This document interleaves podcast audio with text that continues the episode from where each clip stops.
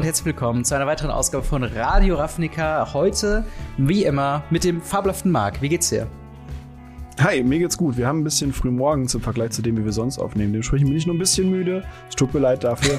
äh, aber äh, ja, ist, wir, haben, wir, haben, wir haben einen viel wichtigen Gast dabei. Ja, definitiv. Denn wir äh, haben es, glaube ich, schon in der letzten Folge äh, schon gesagt. Äh, wir haben jetzt eine kleine Zeit, die wir thematisch überbrücken müssen. Das ist die perfekte Zeit, äh, Gäste einzuladen. Und deswegen starten wir doch direkt mit einem äh, Hochkaräter der besonderen Art. Oh Gott, den oh. oft kopierten, mhm. niemals erreichten Kai, aka Solaris. Wie geht's dir? Oh mein Gott, oh Gott. Jetzt weiß ich ja gar nicht, wie ich anfangen soll. Ich werde ja direkt rot in der ersten Sekunde. Vielen Dank für die Einladung. Ich freue mich total, hier zu sein. Und äh, mir geht's gut. Und ich muss sagen, so früh ist es gar nicht. Also Entschuldigung, ey, also ja, also normalerweise sitze ich jetzt auf der Arbeit und lasse andere für mich arbeiten, ah, okay, statt gut. selber okay, zu arbeiten. Das macht Dementsprechend. Ja, genau. Ähm, erstmal genau. auch vielen Dank, dass du, dass du dabei bist. Äh, es freut mich mega, yes. dich äh, am Start zu haben.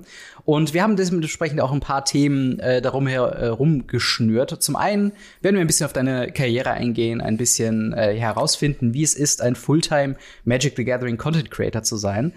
Dann haben wir äh, einen kleinen Blog zum Thema Magic the Gathering Arena 2023. Wir schauen ja immer mal wieder sporadisch auf, wie hat sich das Premium Online-Klient äh, in den Jahren verändert, seitdem wir es äh, jetzt haben.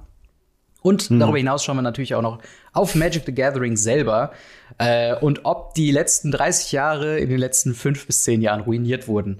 Ähm, aber das soweit oh, zur Themen. Okay. das soweit zu, zur Themenübersicht. Äh, wenn ihr das Ganze hier auf YouTube schaut, dann gebt dem Ganzen doch gerne ein Abo oder ein Like. Das hilft uns weiter zu wachsen. Äh, Ähnliches natürlich sehr gerne bei Spotify, Apple Podcasts, überall, wo es Podcasts gibt. Uns gerne folgen und bewerten.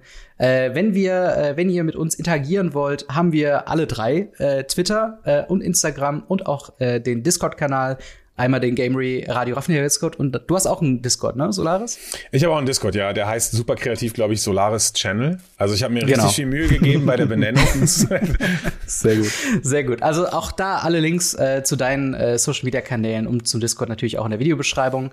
Ähm, und zu guter Letzt, wenn ihr uns finanziell unterstützen wollt, könnt ihr das sehr gerne tun auf patreon.com slash gamery. Da kriegt ihr als kleines Dankeschön den Podcast in voller Länge als Video früher als alle anderen. Wahrscheinlich nicht, sobald er fertig ist, weil der ist jetzt wahrscheinlich zwei, drei Wochen vor Release fertig, aber irgendwann, irgendwann im Laufe der Zeit vor allen anderen. Ähm, und dann würde ich doch mal sagen, starten wir mit dem ersten Thema.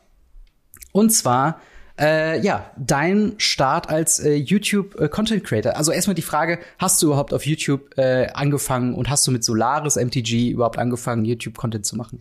Tatsächlich, nee, ich habe angefangen Content zu machen äh, auf Twitch tatsächlich. Also meine Hauptplattform hm. würde ich auch immer noch als Twitch bezeichnen. Also ich mache jetzt hm. auch in der Zwischenzeit sehr viel YouTube, aber meine Hauptplattform war Twitch und ich habe tatsächlich angefangen 2012 Oh, wow. äh, das, weil ich, ich mochte Innistrad super gerne. Das OG Innistrad war einfach, ist auch jetzt noch mein absolutes Lieblingsformat. Also ich bin erst 2010 mit mm. Magic angefangen, aber es kam relativ schnell dann Innistrad raus und ich liebe das Set. Und äh, dann habe ich tatsächlich mm. mal ein paar Magic Online Drafts einfach gestreamt.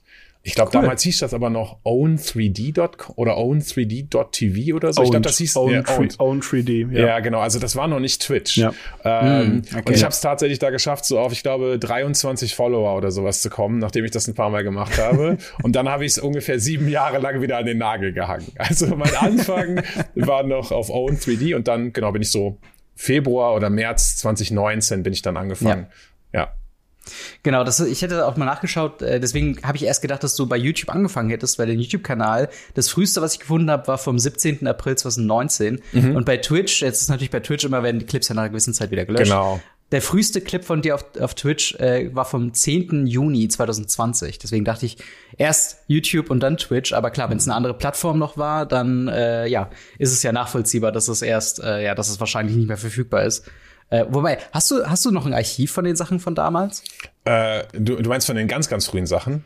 Ja. Nee, nee, nee, nee, nee, davon habe ich gar nichts mehr. Ich glaube, man konnte das bei Owned On leider nicht runterladen. Nee. Das war so einer ah, der Kritikpunkte, okay. weshalb viele Leute auf Twitch gegangen sind damals, weil Twitch war damals ja noch nicht so bekannt. Nee, genau. Und äh, man, man konnte es runterladen bei Twitch und konnte es auf YouTube wieder hochladen. Und das war so eine Werbesache, die sie damals gemacht haben. So, das könnt ihr bei uns machen, das könnt ihr bei Owned nicht. Mhm. Und äh, ja, dann kam noch dieses Problem, dass Owned ganz viele Leute abgezogen hat. Oh. Und dann war die Plattform zufällig tot. Da, ja. da wurden Leute wahrscheinlich geowned. Ähm, die wurden richtig geil. Ja. ja, da immerhin haben sie nicht gelogen mit dem Namen, ne? Das soll man sagen. Ja, das ist true. Und man äh, kann sagen, ja, die Leute wussten, worauf sie sich einlassen. ja. ja, bei Twitch ist das so, ich blick da auch immer noch bis heute nicht so durch. Da muss ich aber auch gestehen, also diese ganzen, äh, wie auch immer, Table of Conducts und so weiter, da weiß ich auch alles mhm. nicht so hundertprozentig genau. Das sind ja auch immer so super lange Dokumente. Ähm, ja. Aber mhm. zum Beispiel so Streams werden als Partner, also wenn du Twitch-Partner bist, werden die auch nur 60 Tage lang gespeichert. Äh, bei mhm. den Highlights kann das durchaus länger sein. Äh, aber ja gut, ich meine, man hat auch eine gewisse Dürreperiode. Ne? Also wenn man mhm. anfängt auf Twitch zu streamen, dann streamt man auch sehr, sehr lange erstmal mit sich alleine. Und man ja. redet so ein mhm. bisschen einfach so in die Luft hinein. Also von daher ist es nicht unwahrscheinlich, dass mein erster Clip irgendwie dann ein Jahr später oder sowas auf Twitch erstellt wurde. Aber ja. nee, angefangen bin ich tatsächlich auf, ähm, angefangen bin ich auf Twitch so, ich glaube, ich glaube, es war im Februar 2019 und mhm. da war dann auch direkt, da könnt ihr mich gerne korrigieren. Es gab irgendwann mal so ein Event, ein super hochprofessionelles Paper. Nee, gar nicht wahr. Es war das erste so richtig Showcase Arena äh, Ding. Das war mm. die hm. Mythic, Mythic Invitational oder so, das ja. Andrea Mengucci gewonnen mm. hat, wo sie das mm. Duo Best of One Format gespielt haben oder so. Ach Gott. Ja, das war ja, ja so ein das ja, war das erste, das war mein erster Co-Stream. Ja, das habe ich, das habe ich geco-streamt. Ähm, ja, cool, da ungefähr so um die Zeit ist das angefangen. Ich weiß nicht, wann das war. Das müsste so März, Februar 2019 gewesen sein. Ja. Das, ja, müsste. Das ist crazy. Ich kann mich auch noch an diese, an diese Co-op-Duo-Stream, äh, irgendwie noch erinnern und wie verwirrend es war, auch daraus irgendwelche Learnings zu ziehen, weil du kannst es ja nicht anwenden auf das normale Standard mit Best of Three Standard. Klar, die Decks sind irgendwie ähnlich gewesen, aber das war eine, eine ganz, ganz weirde Geschichte. Und und ja hm. Magic Arena und und äh, ja deren Online Performance wird ja vielleicht noch mal im Laufe des Podcasts ein Thema sein. Ja. Ähm, aber würdest du dann auch sagen, dass quasi so deine ähm, Content-Creator-Reise dann auch so ein bisschen mit Magic Arena begonnen hat?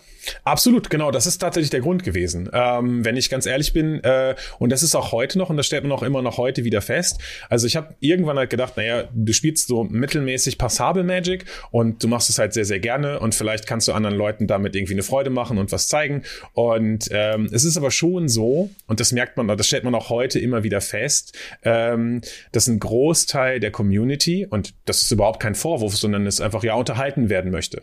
Und mhm. es ist halt mhm. wesentlich unterhaltsamer, wenn du, wenn du einen Drachen castest, dass der sich irgendwie mit so einem Sturm aufs Battlefield legt und da Feuer ja. rausspeit, als wenn auf Magic Online so eine komische Excel 93 äh, Dateikarte aufs Spielfeld gelegt wird. Ne? Ja. Also es ist eine ja. Experience. Die Leute wollen unterhalten werden und das ist halt echt irgendwas, wo du merkst, wenn du, wenn ich jetzt Magic Online streame oder so, habe ich weniger Zuschauer. Magic Online ja. gucken weniger Leute auf YouTube, weil einfach das grafisch viel, viel, viel ansprechender ist, eben Arena zu streamen. Und dann dachte ich mir, gut, dann hm. versuche ich halt das. Und deshalb ist auch das der Grund, warum ich hauptsächlich Arena streame, ja. Hm. Glaubst du auch, das hat was mit den Formaten selber zu tun? Weil ähm, gerade das Standardformat drauf ja eher auf Arena ein bisschen zugänglicher ist, wie jetzt zum Beispiel auf Magic Online, wo es ja auch theoretisch ein Standardformat gibt. Mhm was aber, glaube ich, keiner spielt. Äh, das kann gut sein, ja. Äh, das könnte ich mir auch gut vorstellen. Äh, ich meine, ich weiß jetzt nicht die genauen Analysen und die genaue Spielerschaft, hm. aber also zumindest auf Arena wird mit einem großen Abstandsstandard als meistes gespielt, irgendwie ja. 70, 80 Prozent hm. oder so und dann sind die anderen so bei 10, 20 Prozent irgendwie. Und äh, dementsprechend kann ich mir schon gut vorstellen, ja, etwas easier Access und so und dann kann man da leichter dran. Grafisch besser. Grafisch besser und aber auch äh, eine geringere, also gerade wenn es darum geht, neue Spieler zu akquirieren, tatsächlich auch echt eine niedrigere Einstiegshürde. Also mhm. das System von Arena zumindest, ne, man kann, man kann sehr viele Sachen kritisieren, haben wir ja gerade schon besprochen, werden wir auch gleich noch. äh, aber das, der, der Einstieg zu Arena mit den Tutorials und das einem das so leichter, also wenn du Magic Online startest, dann hast du halt so einen Account und dann lädt, dann lädt Magic Online erstmal 20 Minuten und dann, was machst du dann? Ja, ich muss irgendwie an Karten kommen und dann akquiriere ich die über Bots und dann hast du so ein riesiges Bot-System und wo kaufe ich mir die jetzt und was brauche ich? Und da ist Arena, muss man schon sagen, also gerade für neue Spieler wesentlich angenehmer. Ja. ja, ja, das, das auf jeden Fall. Also gerade so dieses, äh, ich würde auch immer noch sagen, dass wenn man versucht, allgemein in Magic reinzukommen, äh, nirgendwo kann man, glaube ich, die Regeln besser lernen als äh, Magic Arena. Und das Tolle ist halt in seinem eigenen Tempo. Ja, bei Freunden. Genau, aber das Ding ist halt, da musst du halt dann direkt wieder was ausmachen mit anderen Leuten. Und was ich halt gerade bei Flash and Blood halt eben merke, ich sitze ja seit jetzt gefühlt einem halben Jahr, vielleicht sogar schon länger auf einem, auf einem Blitzdeck, weil ich dachte, irgendwann machst du es mal auf und zockst es mal. Aber dadurch, dass ich nicht viele Leute kenne, die Flash and Blood gerade spielen oder auch im Laden, dass jetzt nicht unter der Woche viel passiert, ist es halt immer so ein Ding. Ähm, Wenn es da Flash and Blood Arena gibt und ich weiß, die Flash and Blood Community hasst Online-Klienten und so, und das gehört ja zu deren Konzept dazu. Aber da hätte ich wahrscheinlich schon viel früher mal reingeschaut. Und das ist halt der große Benefit, den Arena eben hat. Es gibt's ja mittlerweile auch auf dem Handy, das heißt, du brauchst nicht mal einen PC, um das halt äh, spielen zu können. Mhm. Und ähm, dementsprechend ist das halt einfach ein sehr guter Einstieg immer noch. Also ähm, aber äh, genau, eine Frage, die ich dir noch stellen wollte. Inwiefern würdest du sagen, ist deine Zuschauerschaft ähm, offen dafür, kompetitive oder hochkompetitive Events zu begleiten bzw. zu sehen. Weil das ist was eine Beobachtung, die ich gemacht habe, dass viele andere Content Creator, gerade aus Übersee, also MTG Goldfish und, und, und andere, ähm, von der Zeit, ich würde sagen, als ich angefangen habe, vor auch jetzt mittlerweile sieben Jahren oder so, ähm, wo es noch sehr krass nah an Pro-Touren, an Grand Prix und so weiter, dass das sehr nah war. Und irgendwann hat sich das gewandelt zu, ich versuche jetzt einfach noch den craziesten Shit aller Zeiten zu machen, irgendwie das Token-Limit auf Arena zu erreichen und so weiter und so fort. Inwiefern beobachtest du das auch oder, oder würdest du sagen, dass deine Community da noch, sag ich mal, offener ist, was das angeht? Also ich bin so ein bisschen zwiegespalten, weil du als Streamer ja auch so ein bisschen, ich sag mal, deine Community shapest, ne? Also das, mhm. was du machst, zieht ja dann die, eben die Leute an, die das mögen, was du machst. Das heißt, du hast so, ein, so entwickelst auch oder designst in gewisser Weise selbst so eine Bubble, zumindest zu einem ja. gewissen Maße. Mhm. Und bei mir ist das ganz unterschiedlich, ähm, weil ich zum Beispiel, also ich habe viele Leute, die einfach darauf stehen, eben genau wie du gesagt hast, dass der krasseste Shit passiert einfach. Mhm. Also ich, äh, was ich zum Beispiel gestern selbst noch on Stream habe ich eine Draft Challenge gemacht, ja. Und die ja. Draft Challenge war keine Commons. Also ich darf glücklicher, hm, glücklicherweise gibt es ja in dem neuen Format gibt's ja keine Ahnung 40 Uncommons und Battles und Double Flip Cards und Multiverse Legend Cards und Rares ja. und Foils, so dass du auch wirklich da hinkommen kannst. Und dann hatte ich ein Deck irgendwie mit 15 Legendaries und dann war Jagel da mit drin und Jeru, der angegriffen hat und Jagel aus dem geil. Nichts gecastet hat und so. Das war mega geil. Darauf stehen die Leute total. Auf der anderen Seite ist es aber so, dass wenn ich zum Beispiel ähm, die bestgeguckten Streams sind immer noch die, wo ich zum Beispiel dann eine, eine Proto-Co-Streamer oder so. Ne? Mm, also da gucken ja, dann mm. immer noch mit Abstand die meisten Leute zu. Also dann hast du noch mal eine ganz, ganz große Viewerschaft. Es ist auch für, mm. zum Beispiel auf YouTube ist es auch so, ähm, meine Video, ne, Videos haben ja immer so eine durchschnittliche Viewing-Zahl oder sowas, aber mhm. wenn ich dann zum Beispiel mhm. 7-0 Arena Open, Competitive Run irgendwie ins Geld rein oder so, ne? Also gut, das mag vielleicht so ein bisschen auch Clickbaity sein, aber ich meine, das stimmt dann eben meistens und das sind eben, das ja. wird auch, das mhm. wird auch super viel geguckt. Und also ja. die, die, das ich würde sagen, es gibt beides. Also, das ist so ein bisschen, zumindest in meiner Community, in meiner Viewerschaft ist so ein bisschen beides mit drin. Kann ich gar mhm. nicht so festmachen. Würde tendenziell aber sagen, dass so der, der geilere Scheiß halt schon irgendwie cooler ist, ja. Finde ich sehr spannend tatsächlich, weil ähm, wir haben das ja bei, bei sowohl hier auf dem Channel von, von Robin mhm. ja auch ähnlich mit, mit eben den Radio Ravnica als, als Videocast, schrägstrich Podcast und auf YouTube ja nochmal diese ganzen äh, wenn es um Pioneer geht, also viel Pioneer geshaped plus die Streams. Ähm, das ist ja auch so ein Zweierstandbein. Bei mir ist es ja ähnlich. Also ich habe ja 2011 angefangen, hauptsächlich nur mit äh, Legacy und damals war das halt noch so, die Leute fanden das noch, da war das noch neu, dieses Internet und ähm, da war das tatsächlich noch interessant und deswegen ging das halt am Anfang sehr steil. Dann hast du aber relativ zügig gemerkt, so, okay, äh, nur damit kannst du halt nichts füllen. Und dann musstest du halt irgendwie ein zweites Standbein haben. Und als es dann anfing mit, mit Sachen erklären, Deckboxen erklären, äh, wie, wie man sleeved und so weiter und so fort, wurde es automatisch ein zweites Standbein, was aber direkt wieder zwei Communities gebildet hat. Sind die Leute, die halt kommen für, hey cool, ich will Legacy sehen, ich will mich über Legacy informieren. Mhm. Und die Leute, die sagen, ey, keine Ahnung, was der da redet, aber die Deckbox finde ich hübsch, zeig mir mal die Deckbox. Und äh, das, das muss ich halt sagen, das finde ich so interessant. Das sehe ich bei ganz, ganz, ganz vielen Content Creatern äh, im Magic-Bereich, dass es immer so, so zwei Standbeine gibt. Ja, mhm. Also ich glaube auch, dass das irgendwie, dass das, dass das total sinnvoll ist. Also an, an der Stelle mhm. äh, so ein bisschen diversifizieren. Magic machen wir uns nichts vor. Also wir machen, wir machen deutschsprachigen Magic-Content. Ja, Magic definitiv. ist eine Nische. Ja. Deutschsprachig mhm. ist auch kein, ist nicht der größte Markt aller Zeiten. Da muss man eben auch schon mhm. einen gewissen Facettenreichtum an den Start legen, um äh, dann irgendwie an, an Leute zu kommen oder irgendwie einen gewissen Bekanntheitsgrad zu erlangen und auch irgendwie mehrere Leute anzusprechen. Also das ist ja. schon, mhm. das geht nicht nur, wenn du ein Format konstant machst. Also Nee. Absolut, absolut. Das ist halt auch was. Es ist ganz nett, äh, bekannt zu sein als äh, der Typ, der Pioneer machte, der Typ, der Legacy Klar. macht oder was auch ja, immer. Ja. Das ist zwar nett für die Community, aber nach außen hin jemand, der sich gerade neu über Magic informiert, ähm, den, ja, der, für den ist das eher zweitrangig, sag ich jetzt mal. Ähm, aber hm. noch mal kurz auf dich äh, zurückzukommen. Ähm, yes. Gab es denn, als du angefangen hast mit Twitch, mhm. äh, und auch mit YouTube in gewisser Weise. Gab es ja. da irgendwelche Ziele, die du dir selbst gesetzt hast, auch vielleicht mit so einem zeitlichen Limit, äh, sag ich mal, wo du gesagt hast, okay, ich versuche jetzt dieses Jahr durchzupowern, einen gewissen Punkt X zu erreichen äh, und ähm, inwiefern hast du, also wenn du es gemacht hast, hast du es erreicht und äh, wie, wie, wie war der Weg dahin? Also ähm, so eine direkte Zeitlinie habe ich mir nicht gemacht, weil ich es auch mhm. für sehr, sehr hochvariant halte, wie, wie ein Erfolg so sein kann oder wie Bekanntheit sich entwickeln kann. Also ich glaube, das wäre mhm. mehr oder weniger entweder, es wäre, glaube ich, immer frustrierend gewesen. Entweder ist das Ziel zu niedrig gesteckt oder halt zu mhm. hoch und deshalb wollte ich mir da keine Timeline setzen. Ähm, mhm. Ich habe angefangen tatsächlich ganz locker, so nebenbei. Ne? Also einfach mal gucken, hey, was, was passiert hier eigentlich? Wie ist denn das? Kann ich vor, kann ich vor niemandem reden? Ne? Das, was ich gerade schon angesprochen habe, weil das ist ja auch teilweise ja. echt, du redest halt jetzt nicht. Da muss man auch mit klarkommen. Ja. Aber, die ersten äh, Streams sind die härtesten, zu 100 Prozent. Absolut. Und dann denkst, und dann brauchst du halt schon so ein gewisses Durchhaltevermögen, aber dann kommen halt so ein bisschen die Leute rein, hat das Spaß gemacht. Und irgendwann ähm, hatte ich natürlich das Ziel, äh, Twitch-Partner zu werden. Ja, das war so mhm. das erste Ziel. Mhm. Du denkst dir jetzt, okay, es sammeln sich so langsam die Viewerzahlen, die werden so ein bisschen besser. Für, um Twitch-Partner zu werden, muss man eine gewisse Anzahl an Stunden in der, im Monat streamen, eine gewisse Durchschnittsviewerzahl haben und so weiter. Und dann dachte ich mir, okay, das wäre doch ganz cool, das zu erreichen. Mal gucken, wie das irgendwie klappt. Und ähm, und dann habe ich, äh, dann habe ich irgendwann das so im September oder sowas hatte ich das, glaube ich. Also ich habe irgendwie mhm. im März, aber ich habe wie gesagt erstmal so zweimal die Woche gestreamt, dann vielleicht mal dreimal die Woche gestreamt, aber jetzt nie Fulltime. Und dann dachte ich mir, ja gut, okay, schaust mhm. du mal. Und September habe ich dann zumindest die die Qualifikation zur Twitch-Partnerschaft gehabt. Mhm. Was dann passiert ist, dann schickst du eine Bewerbung ab und dann kann Twitch immer noch Nein sagen aus irgendwelchen mhm. Gründen, die man nicht kennt. Ja. Und dann habe ich halt, ja gut, ich habe ja alles erfüllt, dann schicke ich das mal dahin. Und dann kam eine Absage. Und ich dachte mir, hm, warum? Was habe ich denn? Also das ist irgendwie doof.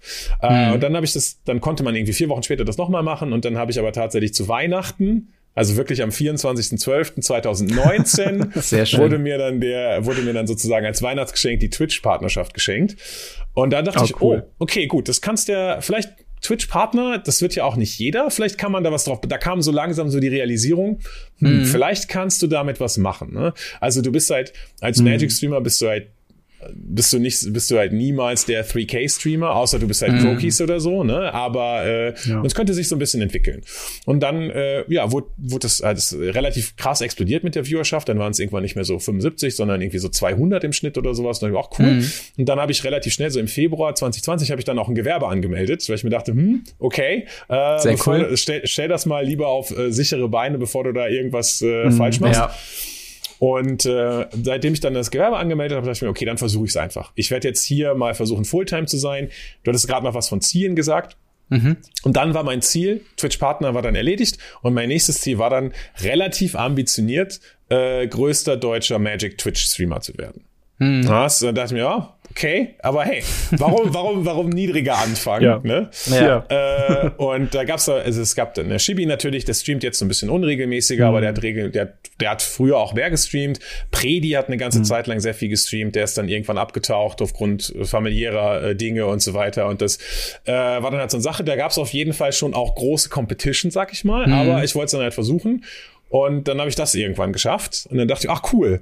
Und äh, ja, yeah, jetzt ist es mehr so ein ähm, Jetzt ist das Stream halt sehr, sehr cool, aber ich glaube, mhm. ich würde jetzt nicht nochmal wechseln. Also ich würde jetzt zum Beispiel nicht nochmal sagen, okay, warte, jetzt habe ich das geschafft, jetzt wird es irgendwie Zeit, doch irgendwie den englischen Markt oder sowas zu bedienen, ja, sondern einfach, ja. nö, ich glaube, ich bleib das jetzt einfach, äh, versuche jetzt einfach irgendwie da sozusagen irgendwie in dieser, in dieser Stellung zu bleiben und mache das, das Twitch sozusagen als tägliches Brot, aber versuche irgendwie mir Impulse anderweitig noch äh, zu holen. Also zum Beispiel durch Eventorganisation ja. oder sowas. Halt, ne? mhm. ne? Irgendwas, was dann wieder im realen Leben passiert, dass man so ein ja. Standbein hat, okay, Twitch-Streamer, die Leute kennen dich jetzt, du bist so, du wirst vielleicht auch mal für ein Event gebucht oder sowas, ne? Dass du mhm. irgendwie, das ist ja, das ist schon ein Benefit, den ich hatte. Also ich habe dann halt irgendwie so anderthalb Jahre richtig, richtig, richtig, richtig, richtig durchgepowert, bis dann sozusagen dieser Status erreicht war. Und dann mhm. dachte ich mir, hm, vielleicht profitierst du jetzt in irgendeiner Weise davon. Und dann ist es halt so, dann kommt das Sponsoring rein, dann klopft vielleicht mal Ultimate Guard an oder dann klopft vielleicht mal JK an oder so. Und dann merkt man halt, okay, cool, mit dem, was du dir jetzt hier erarbeitet hast, also du kannst mhm. dich nie ausruhen, das funktioniert ja. nicht. Das ist immer, hier nochmal, hier nochmal eine kleine, äh, hier nochmal ein kleiner PSA. Äh, es gibt halt so manchmal Leute, die kommen in den Twitch-Stream und sagen, Junge, du machst doch nichts. Du streamst 20 Stunden in der Woche mhm. Magic, streamst ja. 20 Stunden Magic in der Woche, du arbeitest doch gar nicht. Mhm. Weil ja. du denkst, ja, okay, dann äh, mach du das doch einfach ja. auch. Also, ja. ja. Ähm, das ist der Moment, wo ich immer jetzt mal denke, so, du würdest für das Gehalt, was ich hier bekomme, wahrscheinlich nicht aufhören. Ja. ja genau das, das genau das, das richtig, so. ja. Und jetzt ist halt so ein bisschen, dass ich Streaming immer noch sehr gerne mag. Ich, ich mag das mit der mhm. Community zu interagieren. Also mir fehlt das total. Ich merke das, wenn ich das ein paar Tage nicht gemacht habe, dass ich auch mhm. wieder mit dem Chat interagiere und so. Aber es ist so ein bisschen, dass ich mir denke, okay, das, das hast du jetzt. Also das ist so etwas, was du nicht, dass das irgendwie als selbstverständlich ist oder so, mm, ne? Aber dass mhm. man halt irgendwie, okay, ich kann da immer drauf zurückgreifen. Aber was jetzt neu dazukommt, sind irgendwie Ziele, die dann außerhalb des des Streamings liegen, sondern eher so, boah, mach doch mal ein Event oder guck ja. mal irgendwie mhm. dann wieder auf Grand Prix fahren, die irgendwie da oh, irgendwelche ja. Dinge erleben, vielleicht mal selber ein Event design, also irgendwie das so ein bisschen mit dieser Stellung, die man jetzt hat, versucht irgendwie Kooperationspartner an Land zu ziehen und irgendwie dann ja. neue Sachen aufzubauen, sag ich mal. Das ist jetzt sind jetzt so die nächsten Ziele. Das ist tatsächlich äh, ziemlich ziemlich cool. Zum einen, dass du dann halt auch immer noch weitere Ziele quasi dir selbst dann quasi setzt, weil das halt so ist, was habe ich gemerkt, gerade bei Twitch, ähm, gerade so dieser, dieser erste Punkt, wenn man irgendwann dieses freigeschaltet hat mit, ähm, dass jetzt Leute subben können, ähm, mhm, da hast du ja auch ja. diesen Affiliate, ähm, wenn du das quasi einmal erreicht hast, dann ist quasi für mich momentan noch, äh, weil ich auch relativ wenig streame, ähm, ist es halt auch so, dass der nächste Step schon wieder so weit weg ist, dass ich denke, ja, okay, also entweder mache ich mir das irgendwann noch mal mehr als Priorität ähm, oder halt ignoriere es jetzt, wie ich es jetzt halt jetzt gerade tue, sondern stream halt immer mal wieder und denke mir so, okay, wenn Leute dazukommen, ist cool, wenn nicht, dann äh, wird es vielleicht ein kürzerer Stream oder so. Aber ähm, ich, ich, ich bin da jetzt, sag ich mal, was Twitch angeht, jetzt nicht so am Hustle, dass ich sage, okay, das Partnership, äh, Partnerschaftsziel ist jetzt in, in naher Ferne oder dass man das halt als nächstes herannehmen wollen würde.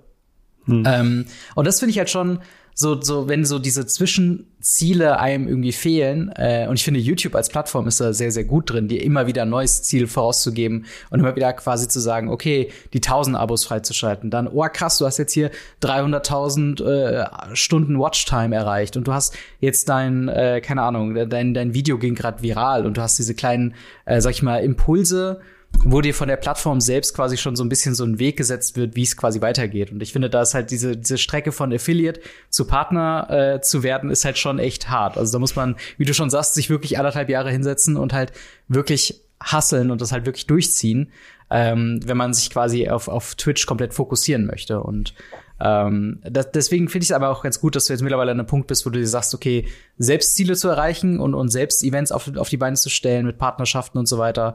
Äh, weil ich glaube, das kann halt, ähm, wenn einem das so ein bisschen fehlt, ist es, glaube ich, auch so ein bisschen der, ja, ist das schon mal so ein Sargnagel, so ein bisschen, was so den, den weiteren Verlauf angeht, wenn man irgendwann so eine, ja, ja, jetzt machen wir das halt irgendwie jede Woche oder, oder alle paar Monate oder so. Und irgendwann versandet sich das halt so, dass man die Motivation fehlt, dass man vielleicht auch selbst das gar nicht mehr als aufregend wahrnimmt als Content Creator, weil das ist ja, ja so der, der Thrill, dass man das halt macht, dass man denkt so, okay, das Video kam jetzt super gut an oder dieser Stream war jetzt super erfolgreich. Ich wurde jetzt von dem und dem getaggt oder so.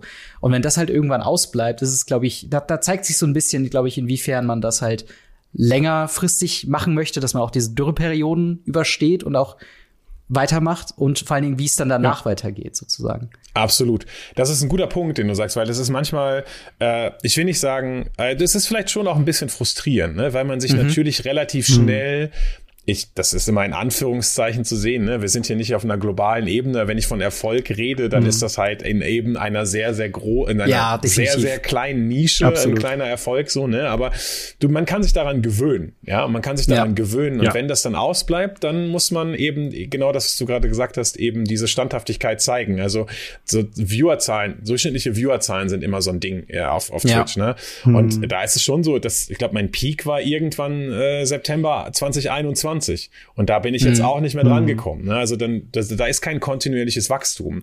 Und das ist auch so ein bisschen, glaube ich, was YouTube das ein bisschen, YouTube macht das ein bisschen besser als Twitch, weil Twitch eine viel höhere Varianz und eine viel höhere Fluktuation hat. Du kannst das nicht so gut vorhersehen. Ne? Mhm. Bei YouTube ja. hast du mhm. irgendwie, sag ich mal, ähm, ja, so ein konstantes Wachstum, also fühlt sich zumindest für mich so an, relativ Definitiv, konstantes ja. Wachstum. Und bei Twitch ist das manchmal überhaupt, ja, okay, also ich habe dann irgendwelche Streams gehabt, das hatte ich ja gerade, da habe ich irgendwie null Zuschauer gehabt, dann habe ich diesen Co-Stream gehabt, da war ich dann mhm. plötzlich bei 70 Zuschauern, dann habe ich mir so ein bisschen in die Hose gemacht. Ich dachte, mm. oh, das mhm. kann doch, okay, äh, warte mal, jetzt sind hier so viele Leute, wie rede ich denn jetzt überhaupt davor? Dann oh, wir hören tatsächlich weg. Leute zu, verdammt. Ja, genau, wir hören Leute zu auf, äh, und ja, dann, genau. äh, das ist ganz komisch und dann äh, hast du plötzlich vielleicht ein paar Leute mal da und dann mal wieder nicht und das, das ist nicht so konstant wie eben YouTube ist. Und da ist es echt ja. schwierig, ähm, eben die Motivation zu behalten. Das ist auch so ein bisschen der Grund, warum ich jetzt von Twitch, also ich gehe nicht von Twitch weg, offensichtlich, ich bleib da. Mhm. Ähm, aber es fühlt sich so ein bisschen an, als äh, hätte man so sozusagen den Zenit erreicht. Ja, also ich kann ja. irgendwie, mhm. es, ne, abgrasen klingt irgendwie komisch, aber so in der Community, in der deutschsprachigen Community bist du irgendwie einfach an einem Punkt, wo mhm. dann das Wachstum nicht mehr da ist, was auch okay ist. Ja. Ne? Damit muss man, es muss ja nicht alles immer nur, wir, wir ja. sehen das ja in der heutigen Gesellschaft, vielleicht ja. ist Wachstum auch nicht immer alles. ja, das äh, aber dann, auf jeden Fall. Dann nimmt man halt trotzdem, braucht man, also brauche ich dann halt eben neue Ziele und die sind dann eben nicht mehr auf Twitch, weil ich da das Gefühl habe, zumindest nicht mehr so viel äh, machen zu können. Vielleicht gibt es die Möglichkeit, Variety-Streams zu machen, ne? aber dann mhm. musst du ja. natürlich auch erstmal wieder mit einem krassen Einbruch leben. Wenn ja. du anstelle von deinem ja. Main-Game irgendwie Schach spielst oder irgendwelche Rollenspiele spielst oder so, dann gucken das halt viel weniger Leute und du bist ja. in gewisser Weise auf die Leute angewiesen. Also das ist nicht so ganz dankbar. Das ist auf jeden Fall schwierig, äh, gerade in, in dem Bereich, wenn du ja auch immer dann zwischen zwei Plattformen hin und her wechselst und die Leute halt zum Beispiel, also gerade bei dir, wenn sie jetzt erstmal nur, nur die YouTube-Content gewohnt sind, dann halt auch die, die Erklärvideos und so weiter und so fort. Und dann halt in den Arena-Stream reingucken, so, es ist dann halt meistens so, ja, okay, das ist halt eine andere Plattform mhm. und es ist auch ein Stück weit was anderes, ja, ein Stück weit. Also zum Beispiel die, die wenn ich es richtig gesehen habe, du lädst ja nicht eins zu eins deine Streams einfach hoch. Nee, nee, nee, ich mache tatsächlich. Sondern halt Ausschnitte daraus und so weiter. Genau, meistens mache ich sogar eigene Videos. Genau. Also meistens, genau. es gibt Leute, die es das einfach machen und dann einfach Twitch-Videos mhm. hochladen. äh, das passiert mir auch manchmal, wenn ich wenig Zeit habe und ich oder irgendwas total mhm. Cooles auf Twitch passiert ist. Dann lade ich es auch auf YouTube hochgeschnitten, ja. aber meistens nie eins zu eins, sondern YouTube kriegt auch eine eigene, eigenen Content, weil eben die die Viewerschaft ja. eine ganz andere ist, genauso wie du ja. gesagt hast. Also. Ja. Finde ich aber tatsächlich sehr interessant. Also ich habe ja bisher zweimal jetzt auf YouTube auch gestreamt mhm. und äh, da bin ich halt nicht einmal unter 100 View Viewer gekommen, wo ich halt gedacht habe, so, okay, what? und, und dann guckst du halt auf Twitch rüber und siehst du ja, da sind halt drei Leute, die zugucken. Und das fand ich sehr, sehr krass. Also, okay. Also, äh, Gerade diese, diese Möglichkeit auf, auf YouTube zu streamen war so interessant ja. bei beidem mal. Vor allem, weil ich halt nichts gemacht habe, als mein Deck gesleeved, um meine Karten zu sortieren. Und das halt eigentlich kein Content ist, der interessant ja, ist. Ja, aber also ich meine, bei dir war es ja auch das, äh, ich was ist das 1000 Abo Special oder so? Das ja, bei, bei einem Jahr, beim zweiten schon nicht mehr. Ja, ja, genau. Aber selbst da war es ja so, dass ich nicht unter die 100 nee, Leute Nee, klar, aber das, und das war schon krass. Total, total. Aber das ist halt auch dieser Punkt, dass YouTube als Plattform und äh, wie gesagt, Disclaimer, ich arbeite so beruflich halt jetzt in dem, in dem, in dem YouTube Spektrum ja. so und dementsprechend äh, tatsächlich von den Insights her und, und von den, was, was äh, Analysen so zeigen, ist es halt schon so, dass ähm, ja, so, so Besonderheiten immer besonders hervorgestellt werden und halt ja, auch dementsprechend klar. dieser konstante äh, Wachstum, Kai, den du eben meintest, ähm, dass sich das so anfühlt auf YouTube, so ist es tatsächlich auch, weil solange du in ja. gewisser Weise konstant Content in derselben Qualität, also jetzt nicht auf einmal äh, packst du nur irgendwie uneditierte Sachen oder sowas hoch, sondern wenn du bei deiner konstanten Qualität bleibst, ähm, ist einfach so ein gewisser Wachstum in gewisser Weise garantiert fast schon. Und das ist halt was, mhm. was du bei Twitch nicht hast. Du kannst nee. den technisch besten ausgestützten äh, Stream-Layout äh, haben mit Animation-Links, mit hier und da, mit geilen Alerts und so weiter. Es kann trotzdem sein, dass du drei Wochen lang für null Leute streamst. Also das ist halt ja. einfach so dieses, äh, diese, diese, ähm, diese Dynamik einfach, die verschiedene Plattformen irgendwie mit sich bringen. Äh, und ich muss auch sagen, mhm. für mich persönlich, ich, ich, ich struggle auch manchmal mit Twitch so da auch mich durchzuwühlen, was die Analytics angeht und was so die internen Sachen angeht, weil das auch manchmal verschieben sich weirdly Sachen in, in dem Videomanager und ich verstehe nicht so ganz warum, mhm. aber ich, ich glaube, wir könnten einen eigenen eigenen Podcast zum Thema Twitch und, und verschiedene Plattformen ja. machen, Twitch, weil Twitch, YouTube, also, Twitch versus YouTube also Podcast. Und, und wenn wir richtig in die Hölle gehen wollen, dann gucken wir uns den Facebook äh, Content Manager an. Der ist nämlich oh, absolute mm, Hölle. Äh, ähm, ja, lass das mal nicht machen vielleicht. lass das mal nicht machen. Genau. genau aber ich habe noch eine letzte Frage und zwar, ähm, wie ist das denn? Wie war denn der Schritt in die Selbstständigkeit? Du hast es äh, ja schon erwähnt mit der mit dem äh, mit dem Gewerbe. Genau. Ähm, inwiefern hast du dich äh, vorher, sag ich mal, das Stream finanziert? Wie waren, sag ich mal, so deine Umstände? Und wie ist, ist es scary, ein eigenes Gewerbe darauf auszumachen?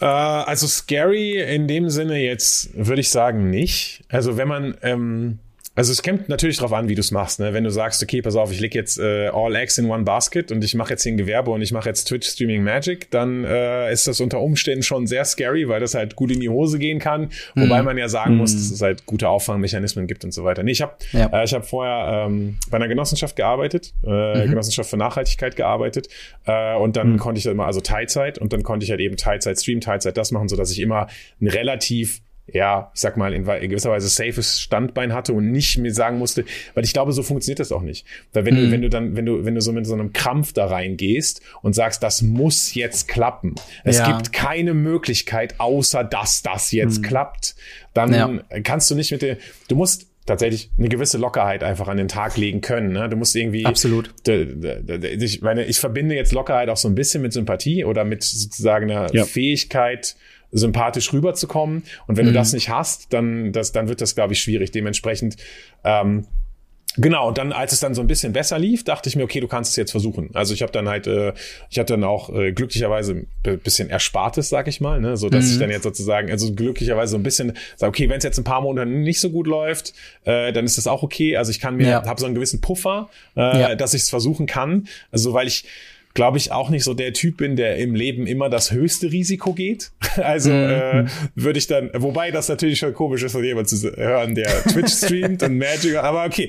Aber ich weiß, was ähm, du meinst. Du bist nicht all ne? in gegangen, so. Nee, wegen, nee, genau. Äh, ich bin nicht komplett all in ja. gegangen und von daher war das, das mit dem Gewerbe war, das war irgendwie eher, ich fand es eher witzig, muss ich sagen, und cool, dass ich die Möglichkeit hatte. Weil so ja. viel ist, so viel mhm. Aufwand ist das ja jetzt erstmal gar nicht. Ne? Da kriegst du eine neue Steuernummer, gehst Nein. zum Gewerbeamt, kriegst du, bist, äh, gibst ich glaube, es hat mich 28 Euro gekostet und dann hast du dein mhm. Gewerbe und fertig. Also ja. klar, kriegst ja. dann halt irgendwie Post von der IAK und so Dinge, die du vielleicht sonst nicht bekommst oder so, aber trotzdem im Prinzip ist das nicht. Das war sogar eine kleine Anekdote noch. Mhm. Ähm, zum Gewerbeamt, also Gewerbeämter, nichts gegen Gewerbeämter und Menschen, die da arbeiten. Aber äh, ja. die sind ja häufig auch äh, möglicherweise nicht ähm, ja äh, Zeit, nicht sehr zeitgenössisch, ne? Absolut. Und, äh, sie ja. möchten Gewerbe Öffentlicher anmelden. Dienst. Ja. Als was? Äh, Content Creator. Was äh, ist das denn? Was? naja, also Content was? Und dann habe ich erst mhm. ja, ja, nee, ich mache so Videos und ach so, ja, ähm, so YouTube und so, ne? Ja, ja, ja, genau. Und dann haben die halt so eine Liste, also eine Maske, wo die irgendwelche Sachen, dann ist ja. das da nicht drin. Und dann, ja, was machen wir denn jetzt? ja. äh, und dann saß ich da, ja, hm, wir müssen uns irgendwie überlegen. Und jetzt bin ich, äh, mein Gewerbe ist, ich bin Ersteller digitaler, multimedialer Inhalte. Mediale. Ja. ja. Das, das hatte ich auch. Das, das hatte ich auch tatsächlich ja. letztens, als wir, also ja. das, das geht mittlerweile lustigerweise auch online und das war mir ein riesengroßer Schritt auf mich entgegenkommt, weil ich hasse es halt aufs Amt zu gehen, weil das immer so ein ganzer Tag flöten geht. Ja, ja. Aber genau, sowas in der Art musste man dann auch individuell beschreiben ja. äh, und es ist, es ist Trick verrückt. 17 dafür ist ziemlich einfach. Äh, du setzt als erstes das, äh, wenn du, wenn du sowas auf Plattformen machst wie Card Market, setzt du einfach den Handel zuerst hin.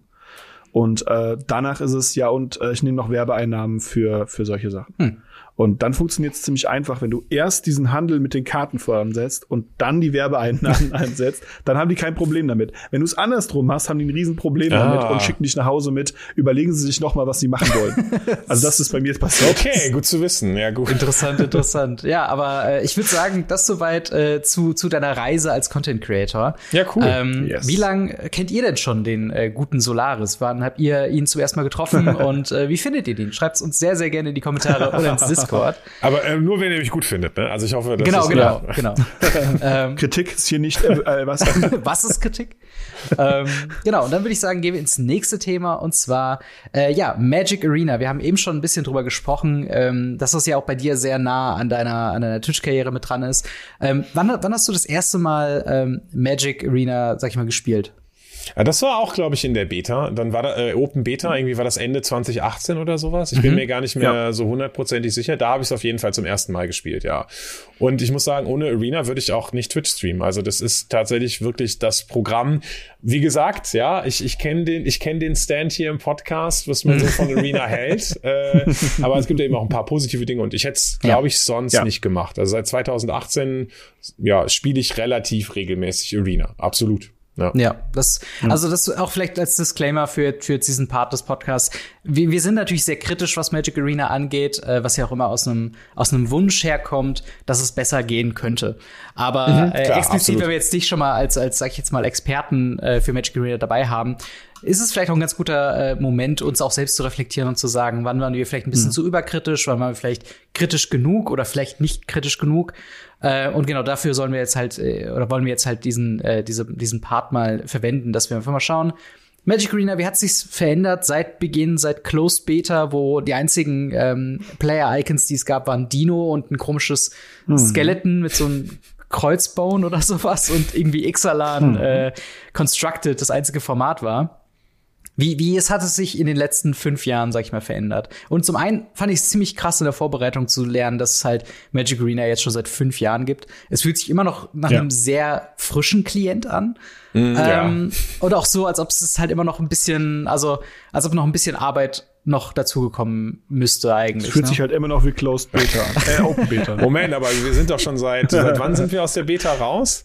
Das ist doch auch schon ewig. Zwei, 2019. Januar 2019. Da, ja. da war es quasi dann offiziell gesagt, alles klar, der Shop ist eröffnet, Leute. Wir können ja, loslegen. Genau. Sehr gut. Ähm, aber ich glaube, der, der, der größte Punkt, der sich geändert hat seitdem, ist halt wirklich die, die Formatvielfalt. Also wo wir am Anfang ja. wirklich nur äh, Block Constructed hatten, kam halt irgendwann vollwertiges Standard dazu und das war schon ein Riesensprung, das weiß ich noch damals dass man dann sagt, oh krass, jetzt kann ich ja Decks aus dem Paper Standard irgendwie auch sogar online testen. Das ist ja komplett krass. Äh, aber mittlerweile kam da zu dem normalen Standard dazu auch noch Explorer, quasi die Vorversion von, von Pioneer, also auch wieder Paper-orientiert. Rein digital haben wir halt Alchemy, was nochmal ein ganz eigenes Thema war, aber auch eben halt Historic und als, sag ich mal, Commander-Ersatz Brawl und Historic Brawl. Ähm, und halt mittlerweile so viele verschiedene Sets. Also zu jedem Set gibt's ja dann nochmal ein Alchemy Subset, was noch dazu kommt, was so ein bisschen wie jetzt mm. ähm, March of the Multiverse, äh, March of the Machines, so. Ähm, äh, Aftermath so, so ein Add-on, so ein digital-only-Add-on genau. ist. Ähm, ja. wie, wie findest du denn allgemein die Vielfalt? Würdest du sagen, dass dir das in gewisser Weise schon reicht? Gibt es noch Formate, die du dir irgendwie wünschen würdest? Oder äh, und, und was ist dein Lieblingsformat eigentlich? Äh, also ich finde, dass das schon viel, viel, viel besser geworden ist. Äh, mhm. Und man da zumindest auch im Gegensatz zu anderen Dingen, wo Magic Arena seit langem hinterherhängt, versucht, äh, einigermaßen schnell ein gewisses Portfolio an Möglichkeiten aufzubauen. Mhm. Also ja. ich finde jetzt zum Beispiel, dass sie, dass sie das auch ganz gut machen mit Explorer, dass sich das immer mehr Pioneer annähert und so weiter. Das finde ich yes. mega, mega, mega gut.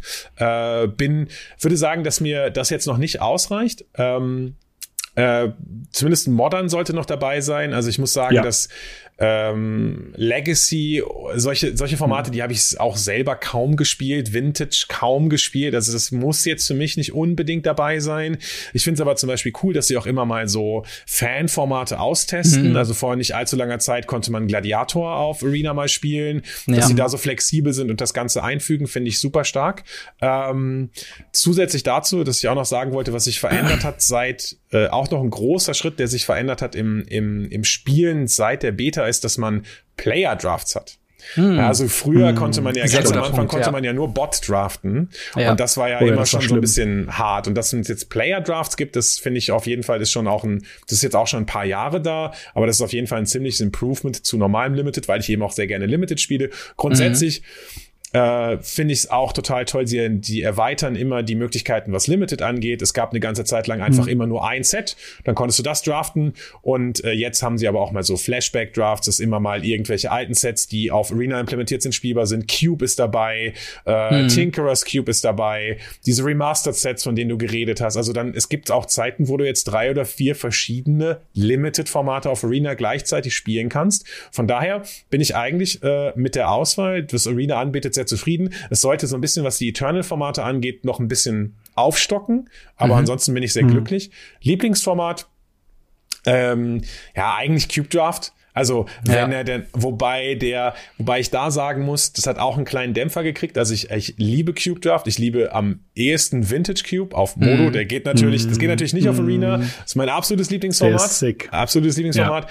Die Cube-Variante auf Arena ist schon ganz cool, weil sie eben auch, ich sag mal im weitesten Sinne etwas auch neu spielfreundlicher ist und vielleicht nicht so ganz degeneriert, dass man irgendwie Turn 1, äh, was auch immer, reanimiert oder so.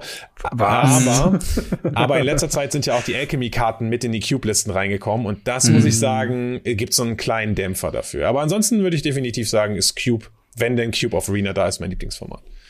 Ja, du hast es ja eigentlich schon jetzt direkt angesprochen. Ähm, wir müssen natürlich, wenn wir über Arena 2023 reden, auch über Alchemy reden. Äh, das haben wir auch im hm. Podcast äh, sehr ausführlich gemacht. ja, Weil, das haben wir uns auch gefragt. Genau, aber es gehört halt mittlerweile dazu und es ist ja nicht wegzureden, dass tatsächlich Magic äh, Arena oder Wizards of the Coast in dem Fall Alchemy hm. so ein bisschen dazu nutzt, um halt Arena abzukoppeln, so ein bisschen von dem regulären Magic the Gathering Erlebnis, wie man es halt im Laden hat, um auch so ein Alleinstellungsmerkmal da zu haben, um halt neben immer Magic spielen zu können, auch ebenso äh, mit Hearthstone konkurrieren zu können, mit diesen crazy Karteneffekten. Ähm, wie, wie ist deine, deine Meinung zu Alchemy? Ist das was, was du spielst, was du aktiv verfolgst? Oder ähm, und vor allen Dingen, was mich auch interessieren würde, wie hat deine Community reagiert? Ab wann ist der Podcast? Also ab wie viele Jahre ist der Podcast? Nur damit ich ungefähr weiß.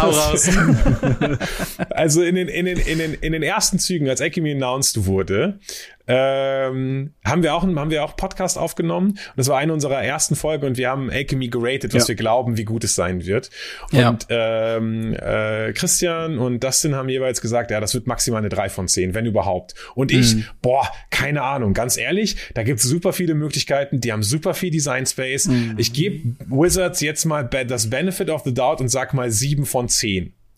In der Zwischenzeit würde ich ungefähr sieben Punkte davon runternehmen. Also ganz Krass. ehrlich, Alchemy ist so ziemlich das Schlechteste, glaube ich, was in Arena passiert ist. Nicht nur die Karten. Also ich meine, also die Karten sind unnötig komplex. Wenn ihr, wenn mhm. ihr euch die Kartentexte mhm. durchguckt, wie sehr ja. sie einfach versuchen, ein, ein, wie du schon gesagt hast, ein von Paper Magic sich abgrenzendes Spielerlebnis zu erzeugen, aber mhm. dafür so unfassbar viel Komplexität auf die Karten packen, die einfach, was sich total unnatürlich anführt. Ja. Magic überzeugt ja. ja eigentlich immer, wenn es richtige Karten sind, sehr häufig durch cleanes Design, durch cleanes ja. Wording. Und du guckst dir eine Alchemy-Karte an und es ist einfach dahin gerotzt. Sowas ja. so Grizzled Handmaster oder sowas kommt mir, fällt mir als erstes. Ich kenne den, ich kenne den Text gar nicht mehr, aber es sind so, so wirklich ja. super unintuitive, schlechte Kartentexte mit Mechaniken, die entweder viel zu komplex sind oder ohne große Probleme easy auch in Paper umsetzbar sind. Also wo man sich dann denkt ja, wieder, hä, warum, ja. das muss doch jetzt gar keine Alchemy-Mechanik sein. Und ja. Hm. dafür, zusätzlich dazu, dass es viel zu komplex ist, macht es auch, hat es auch noch eben mit diesen Zusatzsets, die du erwähnt hast, komplett die Economy zerstört, weil du mhm. dann einfach mhm. auch hm. noch, wenn du das Format spielen willst, auch noch diese Karten brauchst aus den Subsets, die ja meistens einfach eine total bescheuerte Rarity haben. Also die ersten Alchemy-Sets mhm. waren irgendwie nur Mythics und Rares. Nur Rares ja, genau, ja. nur Rares, wo du so richtig viele Wildcards investieren musstest. Also, und dann ja. Äh, hat es auch noch, also, und wenn das jetzt nicht noch alles wäre, kommt zusätzlich auch noch eine komplett undurchschaubare Policy dazu, was Bands und äh, Rebalancings ja. angeht. Und wenn Karten in Alchemy sind, dann werden sie gerebalanced und teilweise werden sie dann, wenn sie für Historic legal werden, wieder entrebalanced, aber teilweise auch nicht. Es wirkt einfach komplett komplett ja, willkürlich. willkürlich. Weil manch, ja. ja, und warte mal, mit welcher, spielen wir jetzt mit dem Alchemy Meetup Massacre im Cube? Oder ist das Alchemy Meetup Massacre, ist das nur von Dienstags bis Freitags online? Mhm. Man weiß es nicht so genau. Es ist einfach wirklich, ja. das, wirklich das Schlechteste, was Magic Arena passiert ist, glaube ich. Das Lustige daran, wir hatten jetzt neulich, äh, als wir bei Robin gestreamt haben, mhm.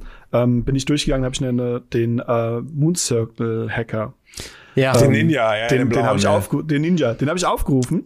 Und in, in Spelltable so, muss man dazu sagen, ne? Warum? In Spelltable, genau. ja. Und ich so, was steht da denn drauf? Das ist doch was völlig anderes. Dann habe ich in Spelltable die Arena-Version aufgerufen. Genau. Und war komplett verwirrt. Weil die sich halt von der, von der Scryfall Deck Database haben und jede ja, Alchemy-Karte ja. hat so ein, so ein A, was auch irgendwie komisch wird. Ja, ja. Äh, tatsächlich ja. Alchemy finde ich äh, die, die schlimmste Version der Umsetzung haben sie ja eigentlich gemacht mit ähm, mit dem äh, Baldur's Gate Alchemy Set, was ich konzeptionell hm. und umsetzungsmäßig überhaupt nicht verstanden hat, warum sie das jetzt bringen, weil es ist ein Commander-Produkt, was sie in ein Alchemy-Format packen, was ja quasi Standard Plus ist. Baldur's Gate ist nicht im Standard drin. Das heißt, du hast Karten drin, die dann jegliche Verknüpfung mit dem Paper normalen Standard haben, komplett rausgenommen. Mhm. Und darüber hinaus gab es ja noch diese Hintergrundmechaniken in Paper.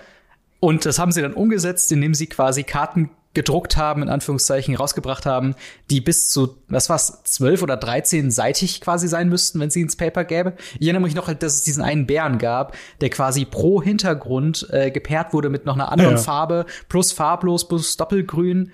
Und im Endeffekt hast du dann die Basisversion, fünf Farbversionen, nochmal eine Colorless-Version und also insane. Das, Specialized in verschiedensten ne? Arten und Weisen. Genau, Specialized, Specialized war die Mechanik, ne? Genau. Ja, ja, genau. Und da bin ich halt mal gespannt, weil das ist etwas, was ich super interessant finde, was ich auch die ganze Zeit beobachte. Ich warte nur drauf, dass sie irgendwann mal Mechaniken, du hast ja schon angesprochen, äh, dass es ja auch Sachen gibt, die im Paper umsetzbar wären, umsetzen. Weil Genau ja. dasselbe haben sie ja tatsächlich damals gemacht, als sie irgendein Unset, wo es auf einmal so Fuse-Karten gab, wo du so Half Kitten, Half Ninja ja, ja, ja, genau. Das ist nichts anderes als Mutate. Ja, ja, ja, genau. Stimmt. Ja. Und äh, nur, dass du halt dann nach oben legst statt nach links. Und deshalb bin ich die ganze Zeit am, Monitor, äh, am Monitoren und am gucken, ob es irgendwann mal eine Mechanik gibt, die halt einfach äh, aus dem aus dem dann rausgelöst wird und gesagt, ja, das können wir eigentlich im Paper machen. Ja, ja. Also, also nochmal, nochmal, du hast gerade, glaube ich, diesen Bären erwähnt oder sowas. Halt, da gibt es ja, auch genau, noch so Wilson. eine kleine Story. Wilson, genau. Wilson. Da gibt es nämlich auch noch ja. eine geile Story zu, wie sehr man, aber man, man stellt auch dann fest, wie das Qualitätsmanagement dieser Leute ist, die in diesen Alchemy-Zeug mhm. sitzen. Klar, ohne, ohne Frage, die haben sicherlich unendlich viel zu tun und es ist einfach ja. unfassbar krass. Aber die, die Wilson-Karte, also dieser, dieser grüne, legendäre Bär. Ja. Ja. Wenn der blau specialized wird, dann hat er folgende Kombination von Abilities. Mhm. Trample und unblockbar. Clever. Sehr, sehr clever. das ist, ja, das macht auf jeden Fall eine Menge Sinn. Ja, nee, ich, ich sehe kein Problem damit, warum die beiden es gibt, sind. Es gibt so ein paar Leute, die auf Twitter dann einen Thread gesammelt haben, wo es Karten ja. gibt. Es gibt irgendwie in Legacy und Vintage so ganz alte Karten, die sagen, ja, du kannst aber einen weißen Spell spielen, dann wird eine Kreatur quasi so als wäre sie geblockt oder so. Mm. Ja, ja, ja, es gibt eine Karte. In den 30.000 Magic-Karten gibt es einen weißen Instant, der nicht auf Arena implementiert ist, der das ja. äh, nicht obsolet macht. Ja, okay, Aber gut, dass man vorbereitet ja. ist, dass falls sie irgendwann mal kommt, dann in einem Remaster. Falls sie Yuri wird. Genau, genau. man weiß ja nie, ne? Ja, aber Ansonsten ist es echt so, Arena ist halt irgendwie, hat viele, wie gesagt, hat viele tolle Sachen, aber Alchemy, das mm, Wildcard-Bundle, ja. da habt ihr sicherlich auch im Podcast äh, ja, mal drüber. Ja, also definitiv. ich meine, das, das ist auch schon wieder so ein Schlag ins Gesicht. Ne? Das Wildcard-Bundle ist so das Magic 30s von Arena, wenn du so willst. Ja, also das stimmt. Die kamen auch sehr kurz hintereinander, die beiden News sozusagen. Ja, ne? genau. Ne? Das ist auch eine sehr nicht, nicht so gute Season für Magic, muss man sagen. Absolut. Ähm, aber äh, das, das finde ich halt so ein Ding, ich finde es auch ähnlich wie fast bei der, bei der Magic 30th Anniversary Edition. Ist es ja so, das Prinzip und der Gedanke dahinter ist ja cool. Wo sie es halt nur komplett ruiniert haben, ist im Pricing. Also wenn das Bundle hm. 10 Euro gekostet hätte, dann könnte man sogar ja noch überlegen, ob das nicht sogar sinnvoll wäre. So. Genau. Ja. Und ähnlich wie hm. wäre das 30th Anniversary Edition ein Draft-Set, wie jetzt die Yu-Gi-Oh! 25, 25th Edition oh, ja. wäre. 25th. Ähm, wenn du einfach quasi die Booster reprinten würdest für einen okayen Preis in einem Bundle, der, ne, dass du halt draften kannst oder so, dann würde das, glaube ich, jeder abfeiern. Aber in dem Moment, wo du das eine äh, 1000 Dollar berechnest und für das andere, was war das für 50 Euro für das, äh, ja, für ja, das genau, 50 Dollar für, ich glaube, 12 Rare ja. und 4 Mythic Wildcards. Ja, das ist halt dann absolut absolut dumm, weil im Endeffekt ist das ja auch in gewisser Weise ein Eingeständnis dieses Wildcard-System und darauf können wir auch noch ein bisschen näher jetzt eingehen, dass das auf jeden Fall seine Flaws hat, gerade wenn es halt eben diese Digital-Only-Sachen gibt, wo es halt nur Rares und nur Mythics gibt. Und mhm. in, inwiefern würdest du würdest du behaupten, dass so diese Verfügbarkeit von Mythic Rares und Rares am Spielspaß von Arena dran teilhaben? Ich glaube, dass das, also das fällt mir persönlich immer schwer, da so einen Perspektivwechsel vorzunehmen, mhm. weil ich jeden Tag 100 Stunden Arena spiele und klar, einfach, klar. keine mhm. Ahnung, 200 Milliarden Wildcards habe. Ja. Äh, aber es ist, wo ich das, wo ich das sehr, sehr deutlich feststelle, ist, das ist schon ein Einstein. Das ist für viele Leute einfach viel zu teuer. Also es ja. gibt dann halt Leute, die damit, die damit zurechtkommen und dann sagen, du weißt du was, ich spiele halt jede Woche mal einen Draft, ich spiele meine Dailies, sammle genug Gold an und dann bin ich damit zufrieden. Das ist so ein kleines Hobby. Aber für die, für diese Leute, die dazu dazwischen, die eigentlich gerne mehr spielen würden, aber eben dann nicht können, ist das schon ein ziemlich krasses Gatekeeping. Ich stelle das immer bei meinen hm. Community-Turnieren fest. Hm. Wenn viele Leute haben super Bock auf Explorer. Ja. Die, das, die, sind, die sind auch immer laut. So Explorer nah und Pioneer richtig, richtig, richtig cool. Aber die Beteiligung ist dann halt einfach niedriger als bei Standardturnieren. Ja. Ne, weil jetzt haben viele Leute Bock, aber dann Explorer, also wenn du jetzt anfängst und du willst ein Explorer-Deck mhm. haben oder mhm. mehrere Explorer-Decks, um zu testen, ist das so teuer, ja. äh, das zu haben. Das, also, das kann ich, das kann ich absolut unterschreiben, vor allem, weil ich selbst diesen Moment vor wenigen Monaten sogar hatte. Äh, ich glaube, es war kurz nachdem Explorer auch rauskam, ist jetzt auch schon eine Weile draußen. Ähm, und ich liebe ja Pioneer in, in jeglicher Form. Ich spiele es jede Woche, wenn es geht, mehrmals. Ähm, und habe dann auch überlegt, alles klar, Explorer, ich schaue es mir mal an. Und dann ist es wirklich daran gescheitert, dass ich das Deck, was ich mir irgendwie ausgesucht hatte, das war selbst sogar schon ein Arena Budget Deck, also nicht viele Rare Wildcards, die du da irgendwie hast, wobei mhm. auch da ab wann ist es ein Arena Budget Deck, ab wann ist es einfach nur ein normales ja. Arena Deck. Also es ist halt ja. ein bisschen, bisschen wild gewürfelt, aber ähm, ich hatte, glaube ich, drei oder vier Rare Wildcards und eine Mythic Wildcard und das Deck brauchte zwölf. Und dann war halt so ein bisschen der Punkt, wie komme ich jetzt an diese Wildcards? Und dann dachte ich, ich weiß ja grundsätzlich, wie das System funktioniert.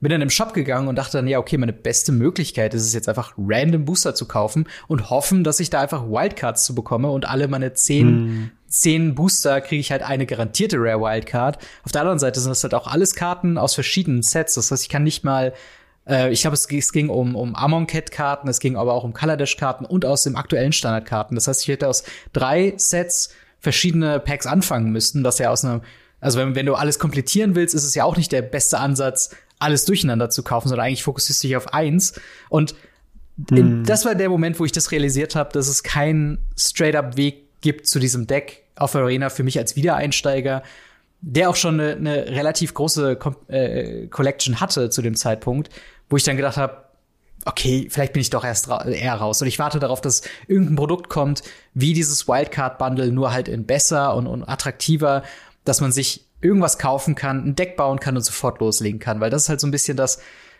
wenn ich auf Arena gehen möchte, dann möchte ich in irgendeiner Art und Weise was Spezielles spielen, sei es ein spezieller mhm. Draft, ein spezielles Format äh, oder sonst was. Und wenn man daran gehindert wird, dann ist das für mich der erste Moment, wo ich sage, okay, ich bin wieder raus. Weil das, ja. das funktioniert einfach noch nicht smooth genug, meiner Meinung nach. Ich finde es halt super interessant, gerade was Explorer angeht. Ähm, wenn man zum Beispiel auf Goldfish geht, äh, ja, da findet man keine Arena-Preise, mhm. aber man sieht bei jeder Deckliste, wie viele Rares und Mythics dabei sind. Ja. Und äh, wenn man so unter den, den meistgespielten Explorer-Decks mal durchguckt, gibt's halt sehr, sehr wenige Decks, die nicht mindestens 30 Rares haben. Ja, absolut. Und meistens so vier bis zwölf Mythics. So, wenn man das jetzt mal umrechnet in die Preiskategorie, die wir gerade eben hatten, ist Explorer teurer als einfach Paper Pioneer. Absolut. Ja, das kannst du, das Und du kann, kannst also, es nicht verkaufen. Ja. Ge ge genau das ist der Punkt auch noch. Genau ja. das. Also dieses Wildcard-Bundle, wenn man das wirklich als äh, Economy-Basis nimmt für Arena, das, das ist nicht. völlig unmöglich. Das ist völlig absurd, völlig ja. astronomisch. Also Frank Carsten hat auch diverse Analysen darüber gemacht, dass das mhm. in gar keinem Fall Sinn macht. Du kannst besser mhm. für wirklich dir Booster kaufen und also mhm. angenommen, du kaufst dir irgendwie, was weiß ich, 50 Booster oder so, dann kriegst du ja genau wie du gesagt hast, bei jeder zehnten kriegst du dann irgendwie eine Rare Wildcard und eine Mythic Wildcard und mit mhm. den Drop Rates für Rare und Mythic Wildcard ist immer besser, einfach Booster zu kaufen, die für die eh schon überteuert sind auf Arena, ja, als absolut. dieses Wildcard Bundle. Also das ja. Angebot, einfach Booster schlicht und ergreifend zu kaufen, ist immer noch besser als das. So, also hm. ja, das das das ist halt schon so so, das ist halt ich, ich komme nicht drauf klar, wie sie, wie sie, also es ist ja eigentlich ein Kommunikationsproblem im, im Kern. Wenn du herausfinden willst, warum so viele Leute so frustriert sind mit diesem Shop-System, ist eigentlich ein Kommunikationsproblem. Aber das ist halt auf dieser, ich sag mal, Fortnite, League of Legends, Shop-mäßigen Kommunikation, dass du halt mit mehreren verschiedenen Währungen arbeitest, mit einem Realpreis, der aber einer Premium-Währung gepaart ist, mit Coins und so weiter. Und das ist halt per Design so, dass das, ähm, dass das, dass das Wildcard-Pack teurer ist, als einfach nur Booster zu kaufen. Einfach nur, damit auch das Booster mhm. kaufen attraktiver wird für Leute, die nach dem Budget Magic Arena spielen wollen. Und das ist halt, ah, das ist halt der Moment, wo ich immer denke, so, ach nee, dann, dann vielleicht doch nicht Arena. so, und das ist halt einfach so frustrierend, weil im Endeffekt die, die positiven Aspekte, die haben wir auch schon besprochen, die sind ja auch da. Es ist ein guter Einstieg, ja. man kann es jederzeit spielen. Es sieht optisch attraktiv aus. Ähm, aber dann wirst du halt irgendwie so gegeißelt. Du kannst bis zur Pro Tour damit gehen. Du kannst bis, bis zur Pro Tour damit gehen, so. Ähm, und das ist halt schon, es ist, es ist wirklich so Hit und Miss und es ist irgendwie frustrierend, das so zu beobachten, oder? Ah, ich, ich glaube, man kann es, ich glaube, man kann es weniger frustrierend machen, wenn man sich selber eine klare Erwartungshaltung äh, dran legt, was das mhm. Programm eigentlich soll und was man ja. mit dem Programm anfangen möchte. Ne? Wie gesagt, es gibt halt wirklich ja. die Menschen, die dann halt sagen, du, pass auf, hey, das ist vollkommen okay für mich, ich mag meine Dailies spielen, ich habe halt mein Mono Black Devotion Deck, das war nicht so teuer, das spiele ich regelmäßig. Dann kriege ich halt pro Woche irgendwie 15.000 Gold zusammen oder was auch immer, wie viel das ist, ich weiß es gar ja. nicht. Spiele dann meinen Draft und genieße das dann. Es gibt die Leute, denen Geld halt egal ist oder die halt die ganze Zeit zocken mhm. und die haben dann auch alles. Wenn du so in der Mitte bist, ja, also ja. wenn du eigentlich viel willst, aber das Programm das nicht zu will, dann, dann musst du irgendwie gucken, dass du deine Erwartungshaltung so ein bisschen ja irgendwie zurecht deichselst, weil Arena dir definitiv nicht mehr delivern wird. Also da muss, machen wir uns, glaube ich, mhm. auch nichts vor, wenn wir sagen, Vermutlich. ja gut, irgendwann wird Arena plötzlich pretty cheap. Ich glaube, das passiert einfach nicht. Ja. Ähm, ich, da muss man dann sagen, ja, du dann, ich meine, du machst es ja auch sozusagen. Du sagst dann, ja, du, dann ja. ist es, glaube ich, einfach nicht für mich. Dann, Absolut. wenn ich feststelle, Absolut, ja. das ist, dann werde ich halt einfach weiter Pioneer and Paper spielen oder Magic Online spielen oder was auch immer. Und ja. dann ist es auch vollkommen okay. Es ist halt schade, ne, dass man eben so ein gewisses Gatekeeping darüber betreibt, über mhm. irgendwelche digitalen Objekte, die mhm. tatsächlich keinen Gegenwert haben in der realen Welt. Ja, yes. aber ja. ja. Das ist halt, das ist halt einfach nur schade. Aber äh, im Endeffekt, wie gesagt, es kann sich ja auch immer noch bessern. Das ist ja auch was, was auch Magic Arena gezeigt hat. Sowohl was Alchemy angeht, glaube ich zumindest, ähm, aber halt auch so andere Sachen wie halt eben den Wildcard Packs. Wenn es einen Aufschrei gibt, dann gibt es ja zumindest erstmal eine Reaktion. Ob die dann zwangsläufig besser ist als das, was man ursprünglich bekommen hat, ist wieder eine andere Sache. Aber gerade was das Thema Monetarisierung angeht, ein großer Aspekt, der das Ganze ja noch attraktiver gemacht hat oder zumindest verbessert hat, sind ja Goldbooster. Ne? Ähm, inwiefern hast du die denn, sag ich mal, wahrgenommen? Hast du sie wahrgenommen? also, äh, ich bin ein großer, ich bin ein großer Experte, was die Magic Arena Economy okay, verstehe, angeht. Was sind nochmal Goldbooster? Nein, also das ist, ist das das, was man, man sieht da glaube ich oben links immer, wenn ja. man, wenn man Packs kauft, bekommt man für alle zehn so ein Goldpack oder sowas? Weil ich genau. glaube, die Leiste, hm. die Leiste ist bei mir seit Beginn leer, weil ich nie Packs kaufe. Verstehe, Aber verstehe. Ich ja. glaube trotzdem, dass das ein ganz guter Schritt ist, ja. Ich glaube, also alles, was die Economy in gewisser Weise besser und humaner macht, kann ja. nur ein guter Schritt sein für Arena. Ja, Absolut. Genau, also diese, diese Goldpacks, wie gesagt, sind ja quasi so passive Boni, wo dann auch eine höhere Frequenz von, von Wildcards drin sein können und so weiter. Und es ist halt mhm. im Endeffekt das für, es ist so ein bisschen der Ausgleich, weil eigentlich das Optimalste, wie du an die Ökonomie rangehst, ist ja über Draften und über Limited spielen, weil du da quasi neben der Spielerfahrung direkt auch deine Sammlung vervollständigst. Und Goldpacks mhm. balancieren das so ein bisschen aus für Leute, die halt kein Interesse an Limited haben. Und alle paar Booster gibt's halt eben dieses Goldbooster mit dazu, um halt ähm, das auszugleichen, was du theoretisch hättest erreichen können mit einem Limited. Und genau, da kommt das quasi oben drauf. Ähm, mhm. Genau, und äh, vielleicht nur als, als letztes Thema zum, zum äh, Part Arena. Gibt es denn Features oder äh, aktuelle Bugs, die du gerne noch ausgemerzt sehen würdest, beziehungsweise ähm, die du gerne im Spiel noch haben würdest? Jetzt Ökonomie ausgeklammert und, und Format, mhm, Format ja, ja. Äh, sag ich mal, ausgeklammert. Also, wie ich glaube, das, das ist fast bei den meisten Leuten so, die irgendwie mit Arena was zu tun haben, der Spectator-Mode. Also da mm. verstehe ich oh, auch ja. ehrlich, oh, verstehe ich auch nicht wirklich, was das große Problem ist, außer dass sie es vielleicht nicht wollen. Ja. Äh, weil ich glaube, so schwierig zu implementieren. Ich bin kein besonders, in, besonders informatisch gelernter Mensch. Ich kann mir aber vorstellen, also äh, Hearthstone hatte das relativ schnell und ja. es war ein relativ gutes ja. Feature und es hat so viel leichter gemacht. Nicht nur für einen selber. Also ich, es macht ja auch, es hat mir auch damals total Spaß gemacht, mal irgendwie in der Francis rumzuklicken. Ah, guck mal, dann schaue ich doch mal, was der gerade zockt oder was spielst ja. du gerade. Muss ich mhm. gar nicht mit dem in Kontakt sein oder so. Ich bin einfach befreundet. Das ist ein total nettes Feature. Aber auch jetzt mal auf kompetitiver Ebene. Wenn ja. ich, ich ja. richte selber, ich richte selber Community-Turniere aus. Ich bin immer darauf angewiesen, dass die Leute so nett sind, wenn ich nicht zocke, dass sie im Discord streamen oder dass sie selber auf Twitch streamen, dass ich so ein bisschen ein Feed bekomme von dem Turnier, dass ich dann einfach überhaupt was zeigen kann. Wenn man schaut, wie wie jetzt die Mythic Championships abgelaufen sind. Jetzt haben wir ja Paper Magic glücklicherweise wieder. Aber ja, dass dann irgendwelche ja. Discord-Calls abgemacht werden ohne Discord-Nitro, wo es dann einfach die ganze Zeit ruckelt und keine Ahnung. Das könnte man ja. schon besser machen, wenn es einen Spectator-Mode geben würde. wo man keine Ahnung hat, ja, äh, also, welche Karte es ist.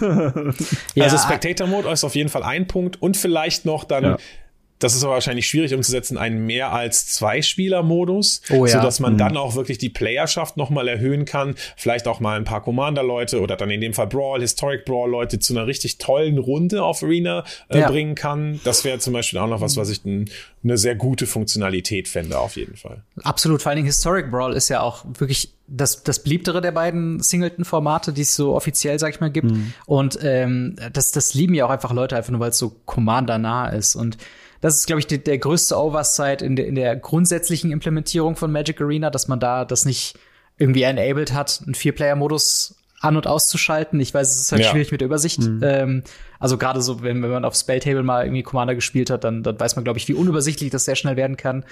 Aber das ist, glaube ich, auch der größte, der größte Missout daraus. Und äh, einmal noch kurz zu dem Spectator-Modus. Sie haben ja letztens, ähm, war es, war es Ulamog oder, oder welcher Titan war das so, der den Gegner kontrollieren lässt? Ähm, Emrakul. Emrakul. Emrakul, genau, ich vertausche irgendwie immer wieder.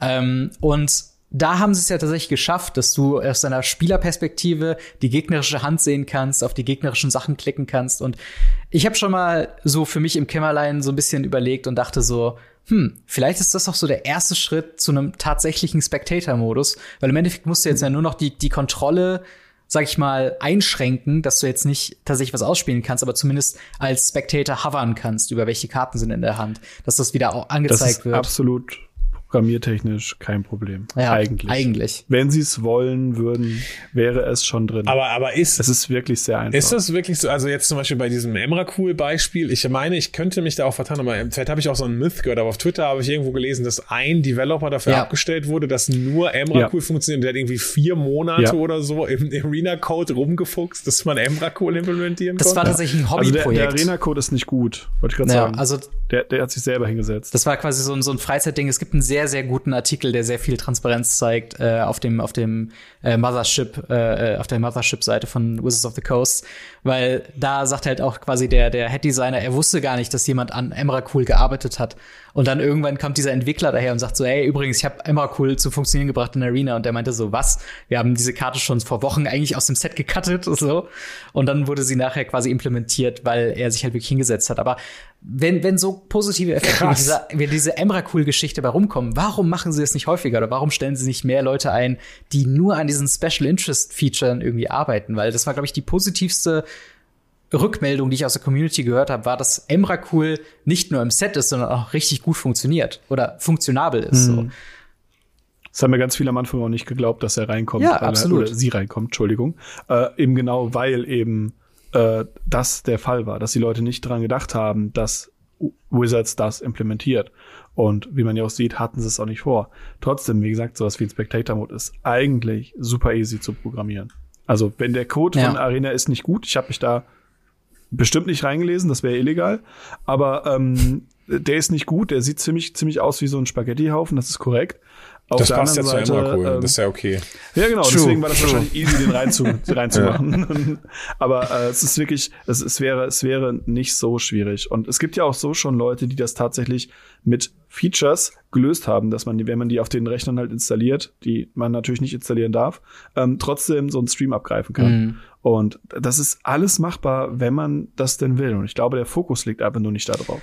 Ja, die offizielle Ankündigung ist ja, dass nur 0,03 Prozent der Spielerschaft das überhaupt nutzen würde. Haben sie irgendwie herausgefunden.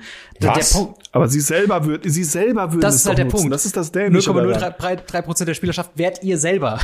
Und ihr könntet ja. das selber nutzen Hä, als Bewerbung.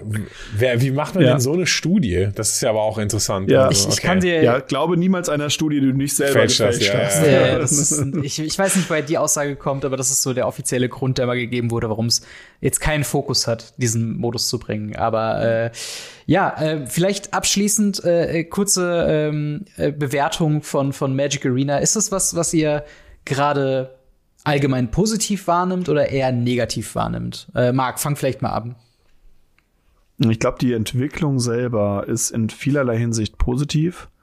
Ähm, das Einzige, was mir wirklich nicht gefällt, aber das ist äh, aktuell, glaube ich, einfach ein Wizards-Problem, dass ähm, das so weit weg von der Community ist und so wenig Interaktion mit der Community ist und so viele Sachen nicht wahrgenommen werden, die von der Community gewünscht sind, dass man wirklich ein Problem damit hat, äh, dass man sich halt nicht wahrgenommen fühlt.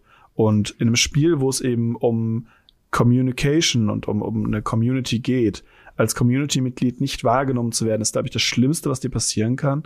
Ähm, aber das ist, wie gesagt, nicht nur ein Arena-Problem, das ist, glaube ich, ein Wizards-Problem aktuell generell. Prinzipiell muss ich sagen, Arena wird, wenn wir jetzt mal ähm, ehrlich mir rauslassen, Stück für Stück immer besser. Und deswegen bin ich gespannt, wo es hingeht mit der Reise. Ja, Kai, wie siehst du das? Das ist ein sehr gutes Fazit. Ich kann mich da äh, einfach nur anschließen. Ich glaube, die Entwicklung ist gut. Ähm, insbesondere auch die Integration jetzt tatsächlich, das hattet ihr auch gerade erwähnt, dass man jetzt ähm, so eine Connection herstellt zwischen Arena und Paper Magic, also eben über Qualifikation zur Pro Tour, dass man da mhm. merkt, ja. okay, es gibt mehrere Wege. Competitive Magic ist jetzt sozusagen so ein Mo Magic Online und Arena und Paper Magic, also so ein, so ein Dreier-Standbein, wo eine Sache sozusagen gefeedet wird. Das führt zu einer guten Connection mehr Möglichkeiten, mehr Formate. Also sie arbeiten dran. Ich glaube, dass die Tendenzen besser sind und bis auf ein paar Ausnahmen ist es schon, wird es immer ein immer besseres Programm. Sehe das aber ähnlich. Also äh, gut, es kann auch immer, gut, ich weiß jetzt nicht so genau, ich, die, die, ich nehme natürlich auch immer die Stimmen aus meiner Bubble wahr, hm. ähm, aber hm. die werden auf jeden Fall von Wizards nicht gehört. Und das ist ja auch das, was Marc gesagt hat, dass man einfach, ja, ja, also, okay, ihr macht jetzt dieses Programm, aber es kommt auch so ein bisschen auf die Kommunikation mit den Leuten an. Leute, was, was ist Alchemy? Niemand mag Alchemy. Also ich kenne auch hm. wirklich fast keinen Menschen, der sagt, okay, lass mal Alchemy spielen oder ich würde, hm. also, dass dann, dass das immer noch so weiter supported wird und dass Ressourcen da rein verschwendet werden, die man so besser ja nutzen könnte. Ähm, das ja, ist so ein Punkt, wo zum ich. Zum Beispiel im Pioneer. Ja, was ich negativ, ja, was ich negativ ankreiden würde, aber grundsätzlich würde ich sagen, geht es auf jeden Fall nach oben. Ja. Der, ich, ich glaube, ich würde mich da auch äh, ja an sich anschließen. Ich, ich wünschte mir irgendwann, es gäbe noch mal so ein so ein Catch-up Paket oder irgendwas, wo man irgendwie sagt, einen hm. Modus, wo man sagt, okay, man, man kann vielleicht Decks testen oder so. Das sind so, so richtig spezielle Fälle, die jetzt auf meinen persönlichen Arena-Konsum zurückzuführen sind, weil ich schon häufiger mal probiert habe, wieder einzusteigen, aber es irgendwie nie wirklich geklappt hat oder ich dann doch denke, ach, keine Ahnung, dann, dann ist es vielleicht doch wieder ein anderes Spiel, was, was mehr entwickelt wurde als Arena.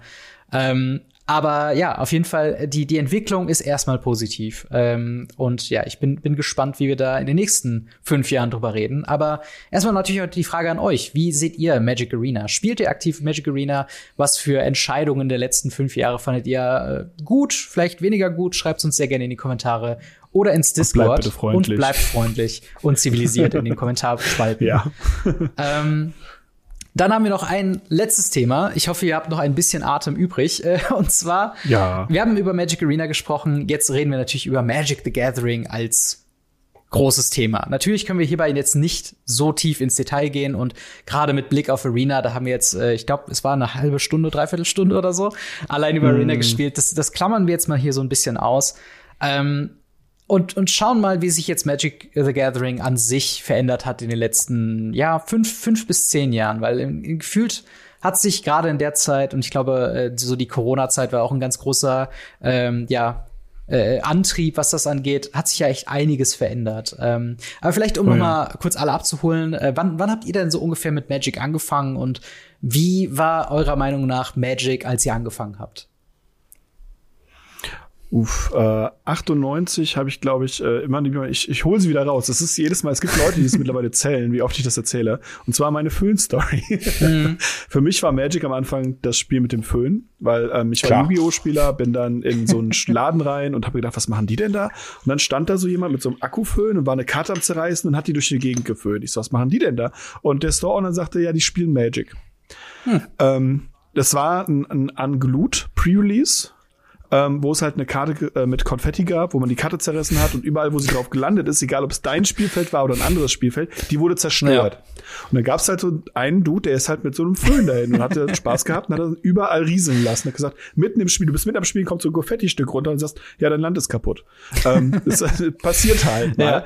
Und das war meine allererste Berührung damit. Da habe ich 2002, 2003 kam dann mein damaliger bester Freund aus äh, Shanghai wieder mit äh, gefälschten Magic-Karten. Und äh, damit haben wir dann erstmal angefangen zu spielen und haben dann äh, ohne Sleeves im Sandkasten äh, so, ja, Sword of Fire and Ice gedreht und sowas. Äh, das äh, war vollkommen okay. Okay, krass. Kai, Kai wie war deine ja. Anfangszeit? Aber meine Anfangszeit war auch sehr turbulent. Also Magic ist für mich äh, ich habe jetzt leider nicht so eine Anekdote mit dem Föhn, aber angefangen habe ich äh, angefangen habe ich 2010 Magic zu spielen. Also ich habe es vorher schon mhm. gekannt. Ich habe vorher mal, aber dann äh, habe ich das mit meinem mit meinem Großcousin gespielt, aber gespielt mhm. mit Hausregeln. Ne? Also jeder kennt das so. Mhm. Lanova F tappt nicht für Mana, sondern sucht einen Wald aus der Leibe. Diese so ja. Klassiker halt. Ah, die ne? Sowas, was Magic eigentlich nicht macht. Von daher, also ich sag mal so der Startschuss meiner Karriere, wo ich Magic wirklich kennengelernt habe, war 2010. Mhm. Ähm, ein sehr sehr guter Freund von mir mit dem ich damals zusammengelebt habe, der hat äh, Magic total abgefeiert und der war auch bei den deutschen Meisterschaften und sowas und hat das halt gespielt und meinte, boah Kai, ähm, ich habe äh, am beim Grand Prix Bochum Geburtstag. 2010 gab es einen oh, Grand Prix in Bochum. Ja. Und äh, da gab es, und 2012 oder so gab es noch mal einen und dann hat es aufgehört. Äh, ne, Magic, ja. Glücksspiel, wir wissen, das funktioniert nicht so gut. Ja. Ähm, und er meinte, das größte Geschenk für mich wäre, wenn du mitkommen würdest. Oder beziehungsweise noch ein anderer Freund, also wir zu dritt dann dahin fahren würden. Mhm. Äh, und, ich so, und wir beide so, also die nicht Magic spielen, ja, wir können aber kein Magic, also das ist kein Problem. Das Problem war, es war am Tag vor seinem Geburtstag. Mhm. Wir haben also am Tag vor dem Geburtstag Magic lernen, kennengelernt und dann sind wir am nächsten Tag zum Grand Prix gefahren und haben das Grand Prix Main Event gespielt. Äh, mhm. Das war meine erste Berührung mit Magic. Ich habe und ich wusste nicht so irgendwie, ja, okay, und dann kam so, dann habe ich diese Booster gekriegt und dann ist so ein Timer gelaufen und dann ja, du musst jetzt das Deck Ich habe die Booster noch nicht mal aufgekriegt. Ich war so nervös. Ich habe einfach, habe dann meinen Nachbar gefragt, ob der ja. meine Booster aufmachen kann. Ah, das war sealed. Das oder? war sealed, ja, genau, oh, wow. das war sealed. Und dann muss, ja, okay, und dann habe ich irgendwie so ein Deck versucht und ich musste Deck registrieren und ich und ich dachte mir mir, man hat mir irgendwas von Einsatzverzögerung erklärt. Und dann dachte ich so, ja gut, Planeswalker haben Einsatzverzögerung. Ich hatte natürlich, wie es sich gehört für Newbie, einen Planeswalker in meinem Deck, Elspeth. Ja, ja. Und dann habe ich sie ah. aber nie aktiviert in der ersten Runde. Weil ich ja dachte, Kreaturen haben Einsatzverzögerung. Also ja. lege ich ja immer, wenn die Gegner schon immer so, oh, und dann sage ich halt Go. Weil ich nicht drei, und dann hat mich irgendjemand in Runde 5 oder so auf hingewiesen, du kannst es auch direkt machen. Ach so, okay, cool, danke. Also das war meine erste Erfahrung mit Magic. Äh, so direkt ins Feuer Seite, geworfen, so. Ja, aber so richtig. Los, schwimmen. Ja. Aber war geil. Seitdem bin ich auf jeden Fall äh, dran kleben geblieben. Hammer. Es ist auf jeden Fall sehr, sehr krasse äh, ja, Erfahrungen. Wie, wie, wie waren denn eure Eindrücke von Magic damals? Wie habt ihr, sag ich mal, Magic als äh, Marke und als Produkt irgendwie wahrgenommen? Gab es irgendwas, was euch noch in Erinnerung geblieben ist, äh, was so die Auswahl angeht an Produkten? Oder Oh ja, wir hatten diese Tournament Packs und keiner wusste, was man mit diesen Tournament Packs macht. ähm, das waren im Endeffekt waren das tatsächlich äh, ein, ein Sealed-Format. Du hast dieses Tournament Pack bekommen und zwei Booster und so hat man damals Sealed gespielt.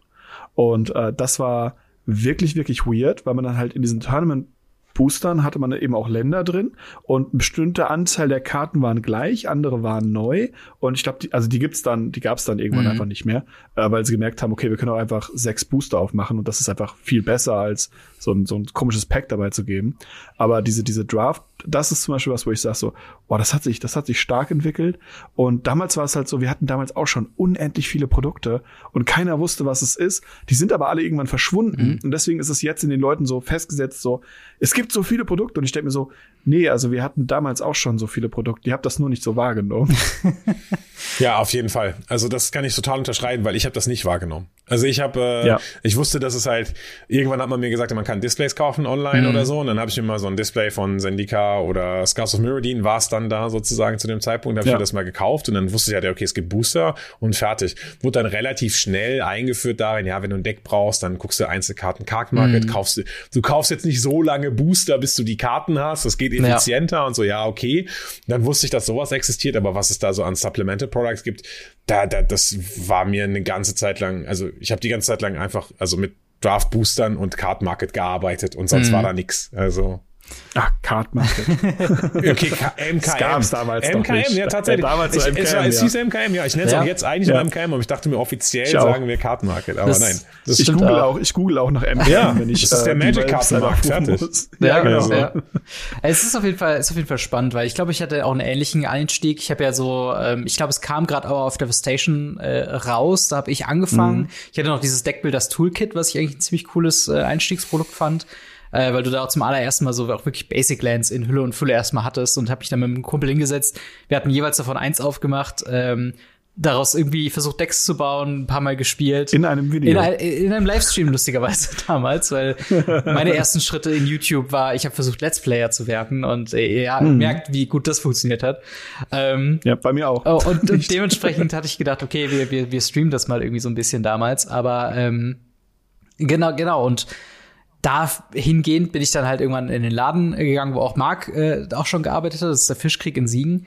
Und äh, im Endeffekt hat es da ja auch schon eingeführt. Mein erster Eindruck war, glaube ich, diese riesige Box, diese Plane Chase Anthology. Ähm, ah, wo ich ja. immer dachte, okay, boah, das, das kaufen die, die absoluten Pro-Spieler. Da müssen super krasse Sachen machen. Das hat ja auch irgendwie 150 Euro gekostet. Plane Chase, das scheint ja. irgendwas Hochkompetitives zu sein. Da bin ich noch nicht bereit für. ähm, ja, genau. Nur um dann später zu lernen, ja, nee, ist äh, absolute, absolute Mega-Nische und ist kein Zufall, dass sie noch die ganze Zeit da war. Ähm, hm. Und äh, ja, auf jeden Fall, äh, irgendwann habe ich ja auch relativ zügig dann auch mit Radio Ravnica angefangen. Das war ja, glaube ich, zur hm. äh, ja, Ravnica Allegiance-Zeit, was jetzt auch nur wenige Jahre danach ja. war. Und dementsprechend habe ich mich dann relativ schnell in diesen, in diesen äh, Produkt war, beziehungsweise was gibt es, was kann man auch raten Leuten, wie man einsteigt. Also Card Market, die Adresse wurde relativ schnell auch mir nahegebracht.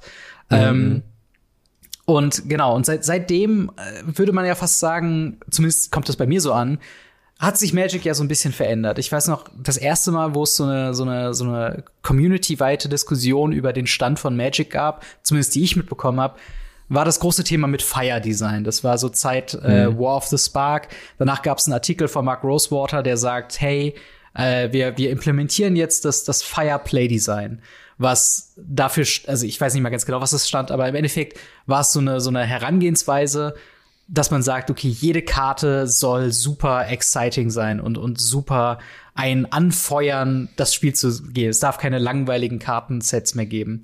Und ja. ähm, wie, wie habt ihr Fire Design mitbekommen? Also ist das was, was ihr aktiv aufgenommen hattet damals, dass diese Ankündigung gab? Und später zumindest habe ich mitbekommen, dass es sehr viel auch als Kritikpunkt genutzt wurde. Ah, okay, dieses Set ist overpowered Power Creep Bullshit, weil es Fire Design ist. Ich weiß nicht, wie ist da eure Meinung zu? Boah, die haben das halt immer wieder gemacht. Also gerade äh, diese Ankündigungen mit, wir müssen wieder was was krasseres rausbringen, haben sie immer wieder gemacht. Und ähm, deswegen habe ich es tatsächlich ein bisschen übergangen und habe gesagt, ja, okay, Magic ist halt jetzt zum 20. Mal tot gesagt worden. Wir haben einen neuen Rahmen bekommen, ah, Magic ist tot. Ähm, wir haben ein Set bekommen mit Fetchländern, oh, Magic ist tot. Ähm, also das war damals in Aufmarsch Mirrodin-Zeiten, wurde es tot gesagt. Dann kam Kamigawa und die, die, die Flaute nach Kamigawa und auch in Ice Age, wo keiner mehr wirklich Booster gekauft hat, oh, Magic ist tot. Mhm. Dann kam wieder dieses damals schon Fire Design mit Innistrad was, äh, und, und, ähm, und Zendika, was einfach krasse Sets waren. Also Stoneforge Mystic, Liliana of the Veil, Snapcaster, Delver, das sind Karten, die spielst du bis heute in den meisten Formaten, nicht ohne Grund. Und das war damals auch so ein absoluter High-Peak, auch mit äh, Scars of Murder und so weiter. Absoluter High-Peak wieder. Und dann kamen wieder Schrottsets. Und ähm, das war immer wieder der Fall. Und nur, dass sie es halt nie angekündigt haben. Und diesmal haben sie es halt angekündigt, mhm. so, hey, wir machen jetzt mal vier, fünf coole Sets. Und danach machen wir wieder ein Schrottset und äh, bringen das Set sogar zweimal raus und machen dann noch ein Produkt, wo wir beide zusammenpacken. Also ähm, das ist halt einfach der Fall, wo ich sage so, ah, also sie haben es einfach nur angekündigt im Vergleich zu den letzten Jahren davor und es gab es immer und immer wieder. Ähm, Würde ich so unterschreiben. Äh, was noch ein Effekt dieses, dieser, dieser neuen Designphilosophie ist, den ich positiv finde, ist, dass die Varianz innerhalb eines Sets kleiner geworden ist. Also mhm. was man jetzt zum mhm. Beispiel, wenn man, wenn man, wenn man sich Limited anschaut, jetzt mal ganz den Fokus auf Limited legt, ist es so, ähm, bei diesen Sets, genau wie du, wie Marc gerade gesagt hat, du hast halt immer diese Power Spikes, Liliana, Delva, gut, der war jetzt im Limited vielleicht nicht so geil, aber es gibt halt einfach so Points of Power in den Sets einfach. Mhm. mhm. Und dann hast du aber auch einfach 50 Vanilla-Karten oder so, also oder Karten, die nichts ja. machen, die einfach total langweilig waren, wo du weißt, okay, die letzten fünf Karten im Pack sehen immer gleich aus. Du mhm. draftest mhm. Set und da ist immer der Trash drin. Und jetzt ist es halt so, dass das Power-Level grundsätzlich angehoben wurde und das ist für Limited eigentlich ganz schön. Das ja. hat natürlich so ein bisschen, mhm. weil, also du hast mehr Playables, du hast mehr Auswahl, du kannst, hast auch am Ende mehr Decisions und dahingehend finde ich es eigentlich ganz cool, dass die Varianz, zumindest fürs Limited, gesenkt wurde, dass immer mal einfach Sets dabei sind, die komplett den Rahmen sprengen. Das war schon immer so, genau wie Marc gesagt hat. Das, oh, ist, ja. das wird auch immer so sein. Sie haben es angekündigt. Ich finde es aber gut für den Fokus aufs Limited und dass es grundsätzlich so eine Zirkulation in der Power gibt, das sorgt ja auch so ein bisschen für die Langlebigkeit des Spiels. Ne? Es ja. muss ja immer mhm. sowas geben, damit man ja. immer wieder so eine Balancierung hat, damit äh, Eternal-Formate neue Inputs bekommen, aber damit Standardformate nicht komplett ausrasten. Das macht schon total Sinn, das in der Form zu machen. Es macht Sinn, das anzukündigen und es ist gut fürs mhm. Limited. Wenn sie es übertreiben, auch da gibt's immer so ein bisschen die Balance. Im mhm. Zuge von der Fire-Design-Philosophie, zumindest ungefähr in der Vicinity da, gab's ja auch dann plötzlich den Booster-Fun. Und das stimmt, ja. Also, wenn man, wenn man sich jetzt mal anguckt, was für Artikel oh. how to collect irgendwelche Karten sind und dann siehst du halt einfach ja. irgendwelche Grafiken, welche Karten an welchem Slot, mit welchem Punkt, mit welcher Rarity, in welchem Booster sein können, denke ich mir, Alter, das ja. ist jetzt wirklich zu viel. Also, es ist total cool. Ich verstehe mich nicht falsch. Ich finde es total cool, dass jeder Booster so einen Auftrag hat. Ich mhm. finde es gut, dass es Draft Booster gibt und ich finde es gut, dass es Set Booster gibt und ich finde es gut, dass es Collector Booster gibt. So, jeder kann, oh geil, ey, wenn du mal sowas Und Jumpstart Booster. Und Jumpstart Booster. Das mal ein besonderes Geschenk hast oder so, hier so ein Jumpstart, äh, so, ja. so ein Collector Booster mit geilen Karten drin, viele Foils und so ja. weiter, dass die aber dann nicht dazu da sind, den Draft zu belästigen. Ne? Das ja. ist halt irgendwie, ja. ein Draft-Booster bleibt halt clean, bleibt halt sauber, haben sie jetzt auch nicht geschafft, sind jetzt Multiverse Legends-Karten drin, wie auch immer. Und ja. das ist das Unterschied. Karten und phyrexianische Karten, wie auch ja. immer. Ja. Und dann irgendwie mal Karten, die gar nicht in die Edition gehören, einfach weil es Prätoren sind, ja. kann man die ja mal mit dazu packen. ist ja auch egal. Gut, das ist jetzt aber immer zu einem gewissen Maße noch clean, ne? Aber dass man irgendwie mhm. studieren muss, welche Karte in welcher Rarity wo auftreten kann, ist dann für mich schon ein bisschen zu viel, was das angeht. Wobei ich da sagen muss, ich glaube, da, da, da haben wir so ein bisschen ein falsches Auge drauf, in Anführungszeichen, zumindest was sie sich wünschen würden. Äh, dadurch, dass wir Content Creator sind oder zumindest mal ein Franchise-Player. Dadurch, dass wir wirklich alles dokumentieren, beziehungsweise alles halt irgendwie nachschauen, was wie wo rauskommt. Und wenn sie jetzt rausbringen äh, im Herr der Ringe-Set, okay, es wird diesen einen Ring geben, dann sind wir die Leute, Den die. will ich übrigens aufmachen. Das, das wird mich schon reizen. Ja, auf jeden Fall. Ja. Ich glaube, da, da wird sich niemand von uns wirklich beschweren darüber. ähm, aber aber wir sind auf jeden Fall die Leute, die dann äh, eben uns diese, diese PowerPoint PowerPoint-Charts angucken, okay, wo ist welche Karte wirklich drin. Ähm, und, und ich glaube, sie pokern so ein bisschen drauf. Ich meine, sie können diese Informationen nicht geheim halten. Dadurch, dass es halt Glücksspiel und, und Lootbox-Systeme mhm. und so weiter.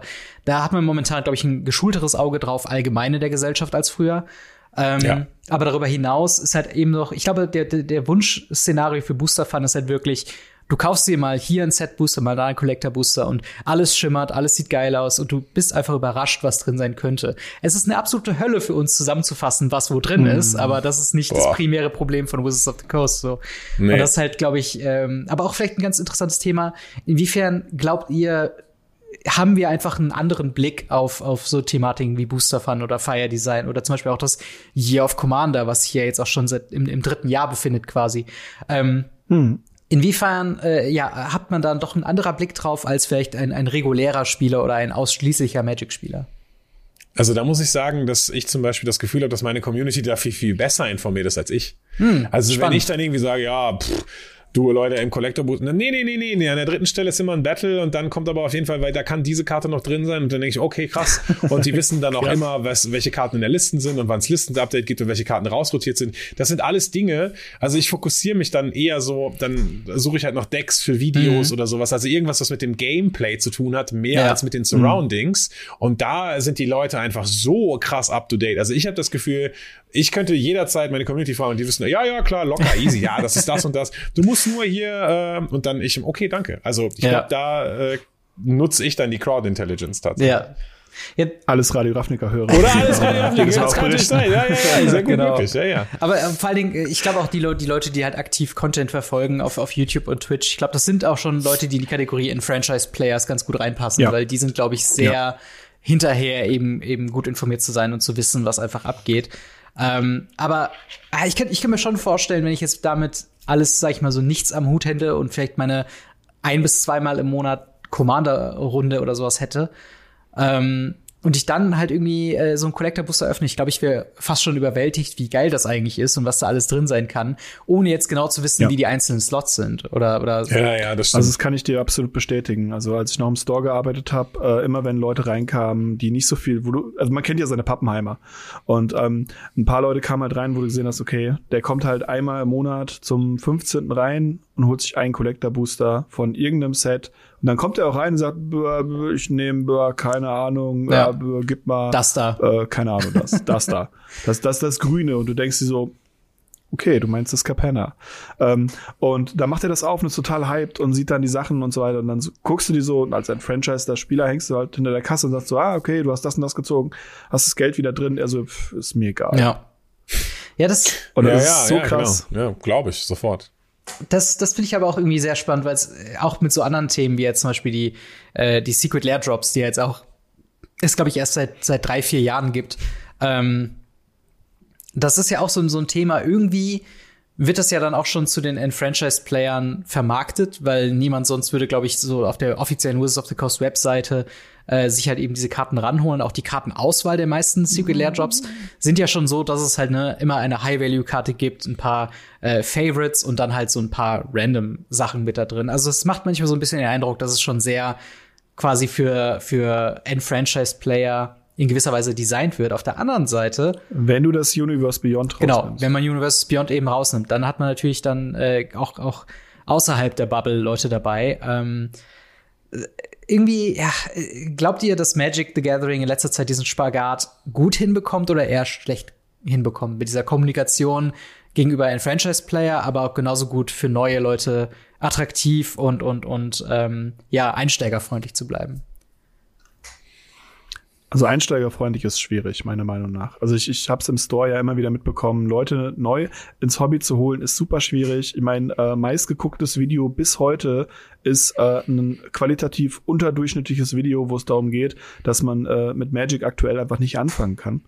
Ähm, oder zumindest nicht gut, zumindest nicht mit Paper Magic. Und ähm, tatsächlich ist es aber so, dass das Interesse auf der anderen Seite, mit Magic anzufangen, so hoch ist, wie ich das noch nie mitgekriegt habe das Interesse an Magic ist so hoch wie noch nie. Auch alleine dadurch, dass halt auch viel Werbung aktuell gemacht wird, viele auch nicht Magic äh, äh, related Content Creator eingeladen werden für irgendwelche Sachen und ähm, da auch viel hinterher ist und wir noch nie so viel Content auf YouTube, auf Twitch und auf äh, äh, irgendwelchen Plattformen hatten wie jetzt. Also so viel hatten wir noch nie. Ich habe das Jahr über jetzt über zehn Jahre lang verfolgt mhm. und so viel hatten wir noch nie. Und auch nicht so qualitativ hochwertige, so verschiedene Leute, so gute Leute. Und am Ende des Tages ist es so, dass die, dieses Interesse ist riesig. Der Einstieg wird einem leider nicht einfach gemacht. Ja, glaube ich auch. Also ich glaube, das ist das größte Problem. Magic hat Magics größtes Problem ist immer in die Komplexität gewesen. Ich glaube, das mhm. hat auch, ja. ich weiß nicht, ob das Richard Garfield oder Mark Rosewater gesagt hat, das war ist auf jeden Fall schon seit geraumer Zeit bekannt und das machen sie jetzt auch nicht besser. Also mhm. das ist auch nochmal so ein Punkt, wenn ich jetzt nochmal die Fire Design Philosophie aufgreife. Also wenn du die, es ist vielleicht manchmal auch gar nicht so schlecht, eine Vanilla-Karte zu haben. Zugegeben, ja. wir haben jetzt wieder mhm. eine, sie ist Multicolor und sie ist 18.6. Aber äh, ja. sie, ist, sie, sie, ist, großartig. Sie ist groß, ja, ja, ja, und sie ist Vanilla, das ist okay. Ja. Aber ansonsten hast du so viel Wall of Text auf mhm. den Karten, Double-Sided Karten, die irgendwie, also ich, ich sehe das immer daran, ein Indikator daran, wie krass das ist, ist immer die Länge meiner Set-Review. Ich mache ja immer mhm. einmal pro, mhm. oh, ja, Set mache ich eine Set und die aktuell ja. ist acht Stunden lang. Das ist also, krass. Und ich bin, und ich bin tatsächlich schon einfach durchgepaced. Ne? Also ich bin wirklich Ach, keine Pause. Einfach durch. Und dann äh, da merkst du halt einfach, ja, wie soll das einsteigerfreundlich sein? Also da kann das, mhm. da kann noch so viel gemacht werden. Mhm. Das kann in Paper, wenn du nicht Leute hast, also wenn du nicht Freunde hast, die dir das beibringen, beibringen, die dir, die sich die Zeit nehmen, dir das vernünftig zu erklären, hast du fast keine Möglichkeit, das zu machen. Das ist ja. wieder ein Pluspunkt für Arena da geht's so peu à peu. Du machst diese Color Challenges, du lernst so peu à peu so ein bisschen das Game. Aber ja. in Paper Magic, in, in Magic reinzukommen, ist so krass einfach. Also wirklich. Mhm. Ja. Ja, das, äh, das, das auf jeden Fall. Also, ein Punkt, den man vielleicht noch damit aufgreifen muss, was halt Komplexität angeht, ist halt auch nicht nur Komplexität in, in, in Kartendesign, sondern auch Komplexität in, in Bandbreite an Produkten. Also ganz am Anfang mhm. haben wir ja drüber gesprochen, ne, mit was für verschiedene Produkte es gab. Viele wurden daraus wieder rausgecycelt, weil sie sich nicht verkauft haben. Wir haben drei, vier reguläre auftauchende Booster mit halt Jumpstart, Collector, Draft ähm, und, und Set Booster dann aber auch jetzt halt sowas wie March of the Machines und March of the Machines Aftermath. Generell so viel mehr Sets, wo es halt nur ein ähm, Premium-Produkt pro Jahr gab, haben wir jetzt zwei bis drei. Je nachdem, ob man halt eine Commander Masters und Herr der Ringe irgendwie dazu packt, ob es dann noch mal ein Modern Horizons dazu kommt oder vielleicht dann doch nicht oder nur was digital only oder so. Äh, so viele Secret Lair Drops. Ich glaube, im letzten Jahr waren es mehr als 50, was quasi schon das, 52. das Äquivalent zu einem Secret Lair pro Woche ist. Und Holy, darüber hinaus ja. gibt's ja auch noch zu jedem Produkt auch noch ein, ein äh, Commander-Set in den Commander-Decks, was ja auch noch mal äh, auf das Year of Commander zurückzuführen ist, wo wir es halt ein Jahr lang mal so getestet haben. Okay, wie wär's, wenn wir zu jedem Set noch Decks mit rausbringen und anscheinend war äh, ja so ein bisschen die die Realisation, das funktioniert ganz gut, lass uns das mal weitermachen. Ja. Ähm, ist Aber wie gesagt, das ist, das ist alles schon da gewesen. Also wir hatten eine Zeit lang, wo wir das erste Mal Arch Enemy ja. hatten, wo wir so Versus Decks bekommen haben, wo wir ähm, irgendwelche Full Foil Sliver, Burn und Graveyard Decks bekommen haben, mhm. wo wir ähm, das erste Mal Plane Chase bekommen haben. Commander war ja auch nur ein, ein Versuch eines Multiplayers-Formats, wo sie ganz viele Spielmodus einfach an die Spielerschaft geklatscht haben. Dann wird wie beim Nudelkochen geguckt, was hängen bleibt. Und das, was hängen geblieben ist, ist halt Commander. Es hätte auch so sein können, dass wir jetzt die ganze Zeit halt über Battlebond reden. Ja. Oder so. Ähm, oder Two-Headed Giant, weil das hängen geblieben ist. Und das ist es halt nicht. Und gleichzeitig ist es aber auch so, dass eben diese Booster, ich weiß nicht, ob ihr das, das realisiert habt, bei Ravnica Allegiance gab's Collector Booster. Mhm. Ähm, das, das wissen halt mhm. nicht so viele Leute. Es gibt auch damals bei, bei Conflux gab es einen All-Foil-Booster. Ja. Und so weiter. Das gab immer schon diese Special-Sachen dabei. Ähm, man hat sie nur nicht so wahrgenommen. Ich sage mal liebevoll, das ist aktuell so, wie es auch bei, in der Welt ist. Die Welt war immer schon grausam. Wir haben überall immer Probleme gehabt. Wir kriegen es nur jetzt mehr mit. Und ich glaube, an dem Punkt sind wir halt einfach. Ja dass jetzt quasi mehr, mehr einfach auch, also mehr visible ist quasi in, an Produkten. Genau. Okay. Leute wie, wie uns, die halt mehr im Internet vor anderen Leuten davor rambeln, wie, wie doch alles ist. Ähm, wie gesagt, das, das gab's halt damals noch ja. nicht so wirklich. Und, ähm, oder nicht viele. Da war es, äh, ich glaube, damals gab's drei größere Leute, das waren äh, Shibi, Magic Blocks und mich. Und hier rede ich von größeren Leuten. Wir waren die ersten, die über 100 hatten und waren happy damit. Und äh, das war halt damals total krass. Und heute sind es halt so viel mehr Awareness, äh, die da geschaffen wird. Mhm. Ich meine, es gibt keine coolen, coolen Werbungen mehr, ja. Also wenn Diese ihr 90er Jahre Werbung, ja, ja, ja, guckt mal die 90er Jahre Werbung. Äh, die sind großartig. Ich würde ganz gern sowas wieder haben. Aber ähm, grundsätzlich ist es so, es gab ganz, ganz viele Sachen, auch zum Beispiel so Eurolands in verschiedenen Booster Packs mhm. und was nicht alles. Das weiß halt nur keiner mehr. Ja. Das Guru-Programm wurde schon Oh ja, das Guru-Programm, das, das, war richtig großartig. Ja. ja. aber das ist halt, also eine Sache, die sich auch, glaube ich, hier wieder, wieder doppelt auch was Marc gesagt hat, ist halt so dieses Magic the Gathering ist schon seit 30 Jahren jedes Jahr totgesagt. Ähm, hm. Wobei, auch jetzt von meiner Seite aus, es, es fühlt sich halt gerade an, als ob gerade mehr genörgelt wird, auch im Speziellen von uns als, als Radio Ravnica äh, an, an neuen Produkten, an neuen Releasen, an, an neuen Sachen, dass einem so ein bisschen das angehangen wird, als man will eigentlich ja einfach nur das von früher dabei haben. Aber dann kommt es auch gleichzeitig irgendwie zum, zum Stillstand mehr, als es sein muss. Mhm. Inwiefern würdet ihr quasi so neutral betrachtet, wie man es kann, weil man ist ja immer sich selbst quasi, äh, inwiefern würdet ihr das äh, zustimmen, dass sich jetzt Magic the Gathering in den letzten fünf Jahren verschlechtert hat? Oder würdet ihr jetzt sagen, dass sich in den letzten fünf Jahren Magic the Gathering verbessert hat? Ich würde einfach sagen, dass es sich verändert hat. Ich glaube, man ja. kann gar nicht sagen, ob es besser oder schlechter geworden ist. Ähm, ich finde es auch grundsätzlich nicht verkehrt. Als, Fir also als Firma von Wizard ist es, glaube ich, auch gut für die Langlebigkeit eben dieses Produkts zu sorgen. Wir alle lieben Magic, wir mögen das und wir wollen ja auch, dass es möglichst lange besteht. Ja. Und es macht schon Sinn, eben dieses relativ geniale Spiel einfach einer möglichst großen Gesellschaft zu zeigen, ja, und sich dann mhm. eben so Sachen mhm. zu bedienen wie Universes Beyond oder so. Das macht schon tatsächlich einfach Sinn, auch einfach für die Langlebigkeit dessen.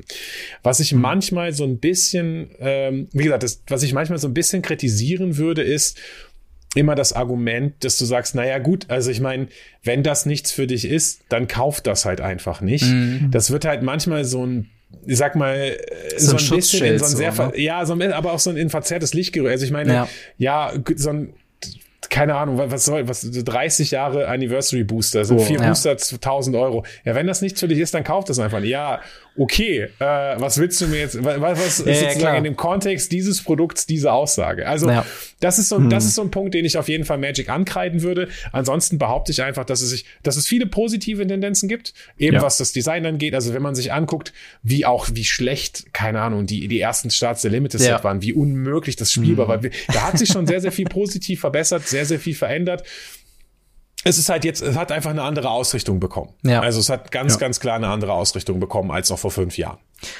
Und ich würde vielleicht noch da hinzufügen, ähm, dass es, glaube ich, auch noch nie so also ich glaube, was es in Zukunft oder jetzt in, in, in jüngster Vergangenheit eher weniger gibt, sind Leute, die sich zu jedem Set ein Display kaufen oder zu jedem ja. Set sowas holen. Genau, und ich ja. glaube, das ist halt so ein großer Punkt als, als Magic-Konsument, als Magic-Spielender, ähm, dass man eben da sagt, okay, man muss für sich selber deutlich krasser selektieren. Also selbst so ein, so ein ja. vermeintlich niedrig gestecktes Ziel wie, ah, ich hole mir einfach mal alle Precons, die so kommen, ist mittlerweile echt eine Hürde geworden, weil es ist sehr viel, was hm. da momentan rauskommt. Und ähm, und, und das ist halt was, was ich für mich persönlich mitgenommen habe. Ähm, ich hole mir einfach keine Booster mehr, ich hole mir keine, keine Boosterboxen mehr.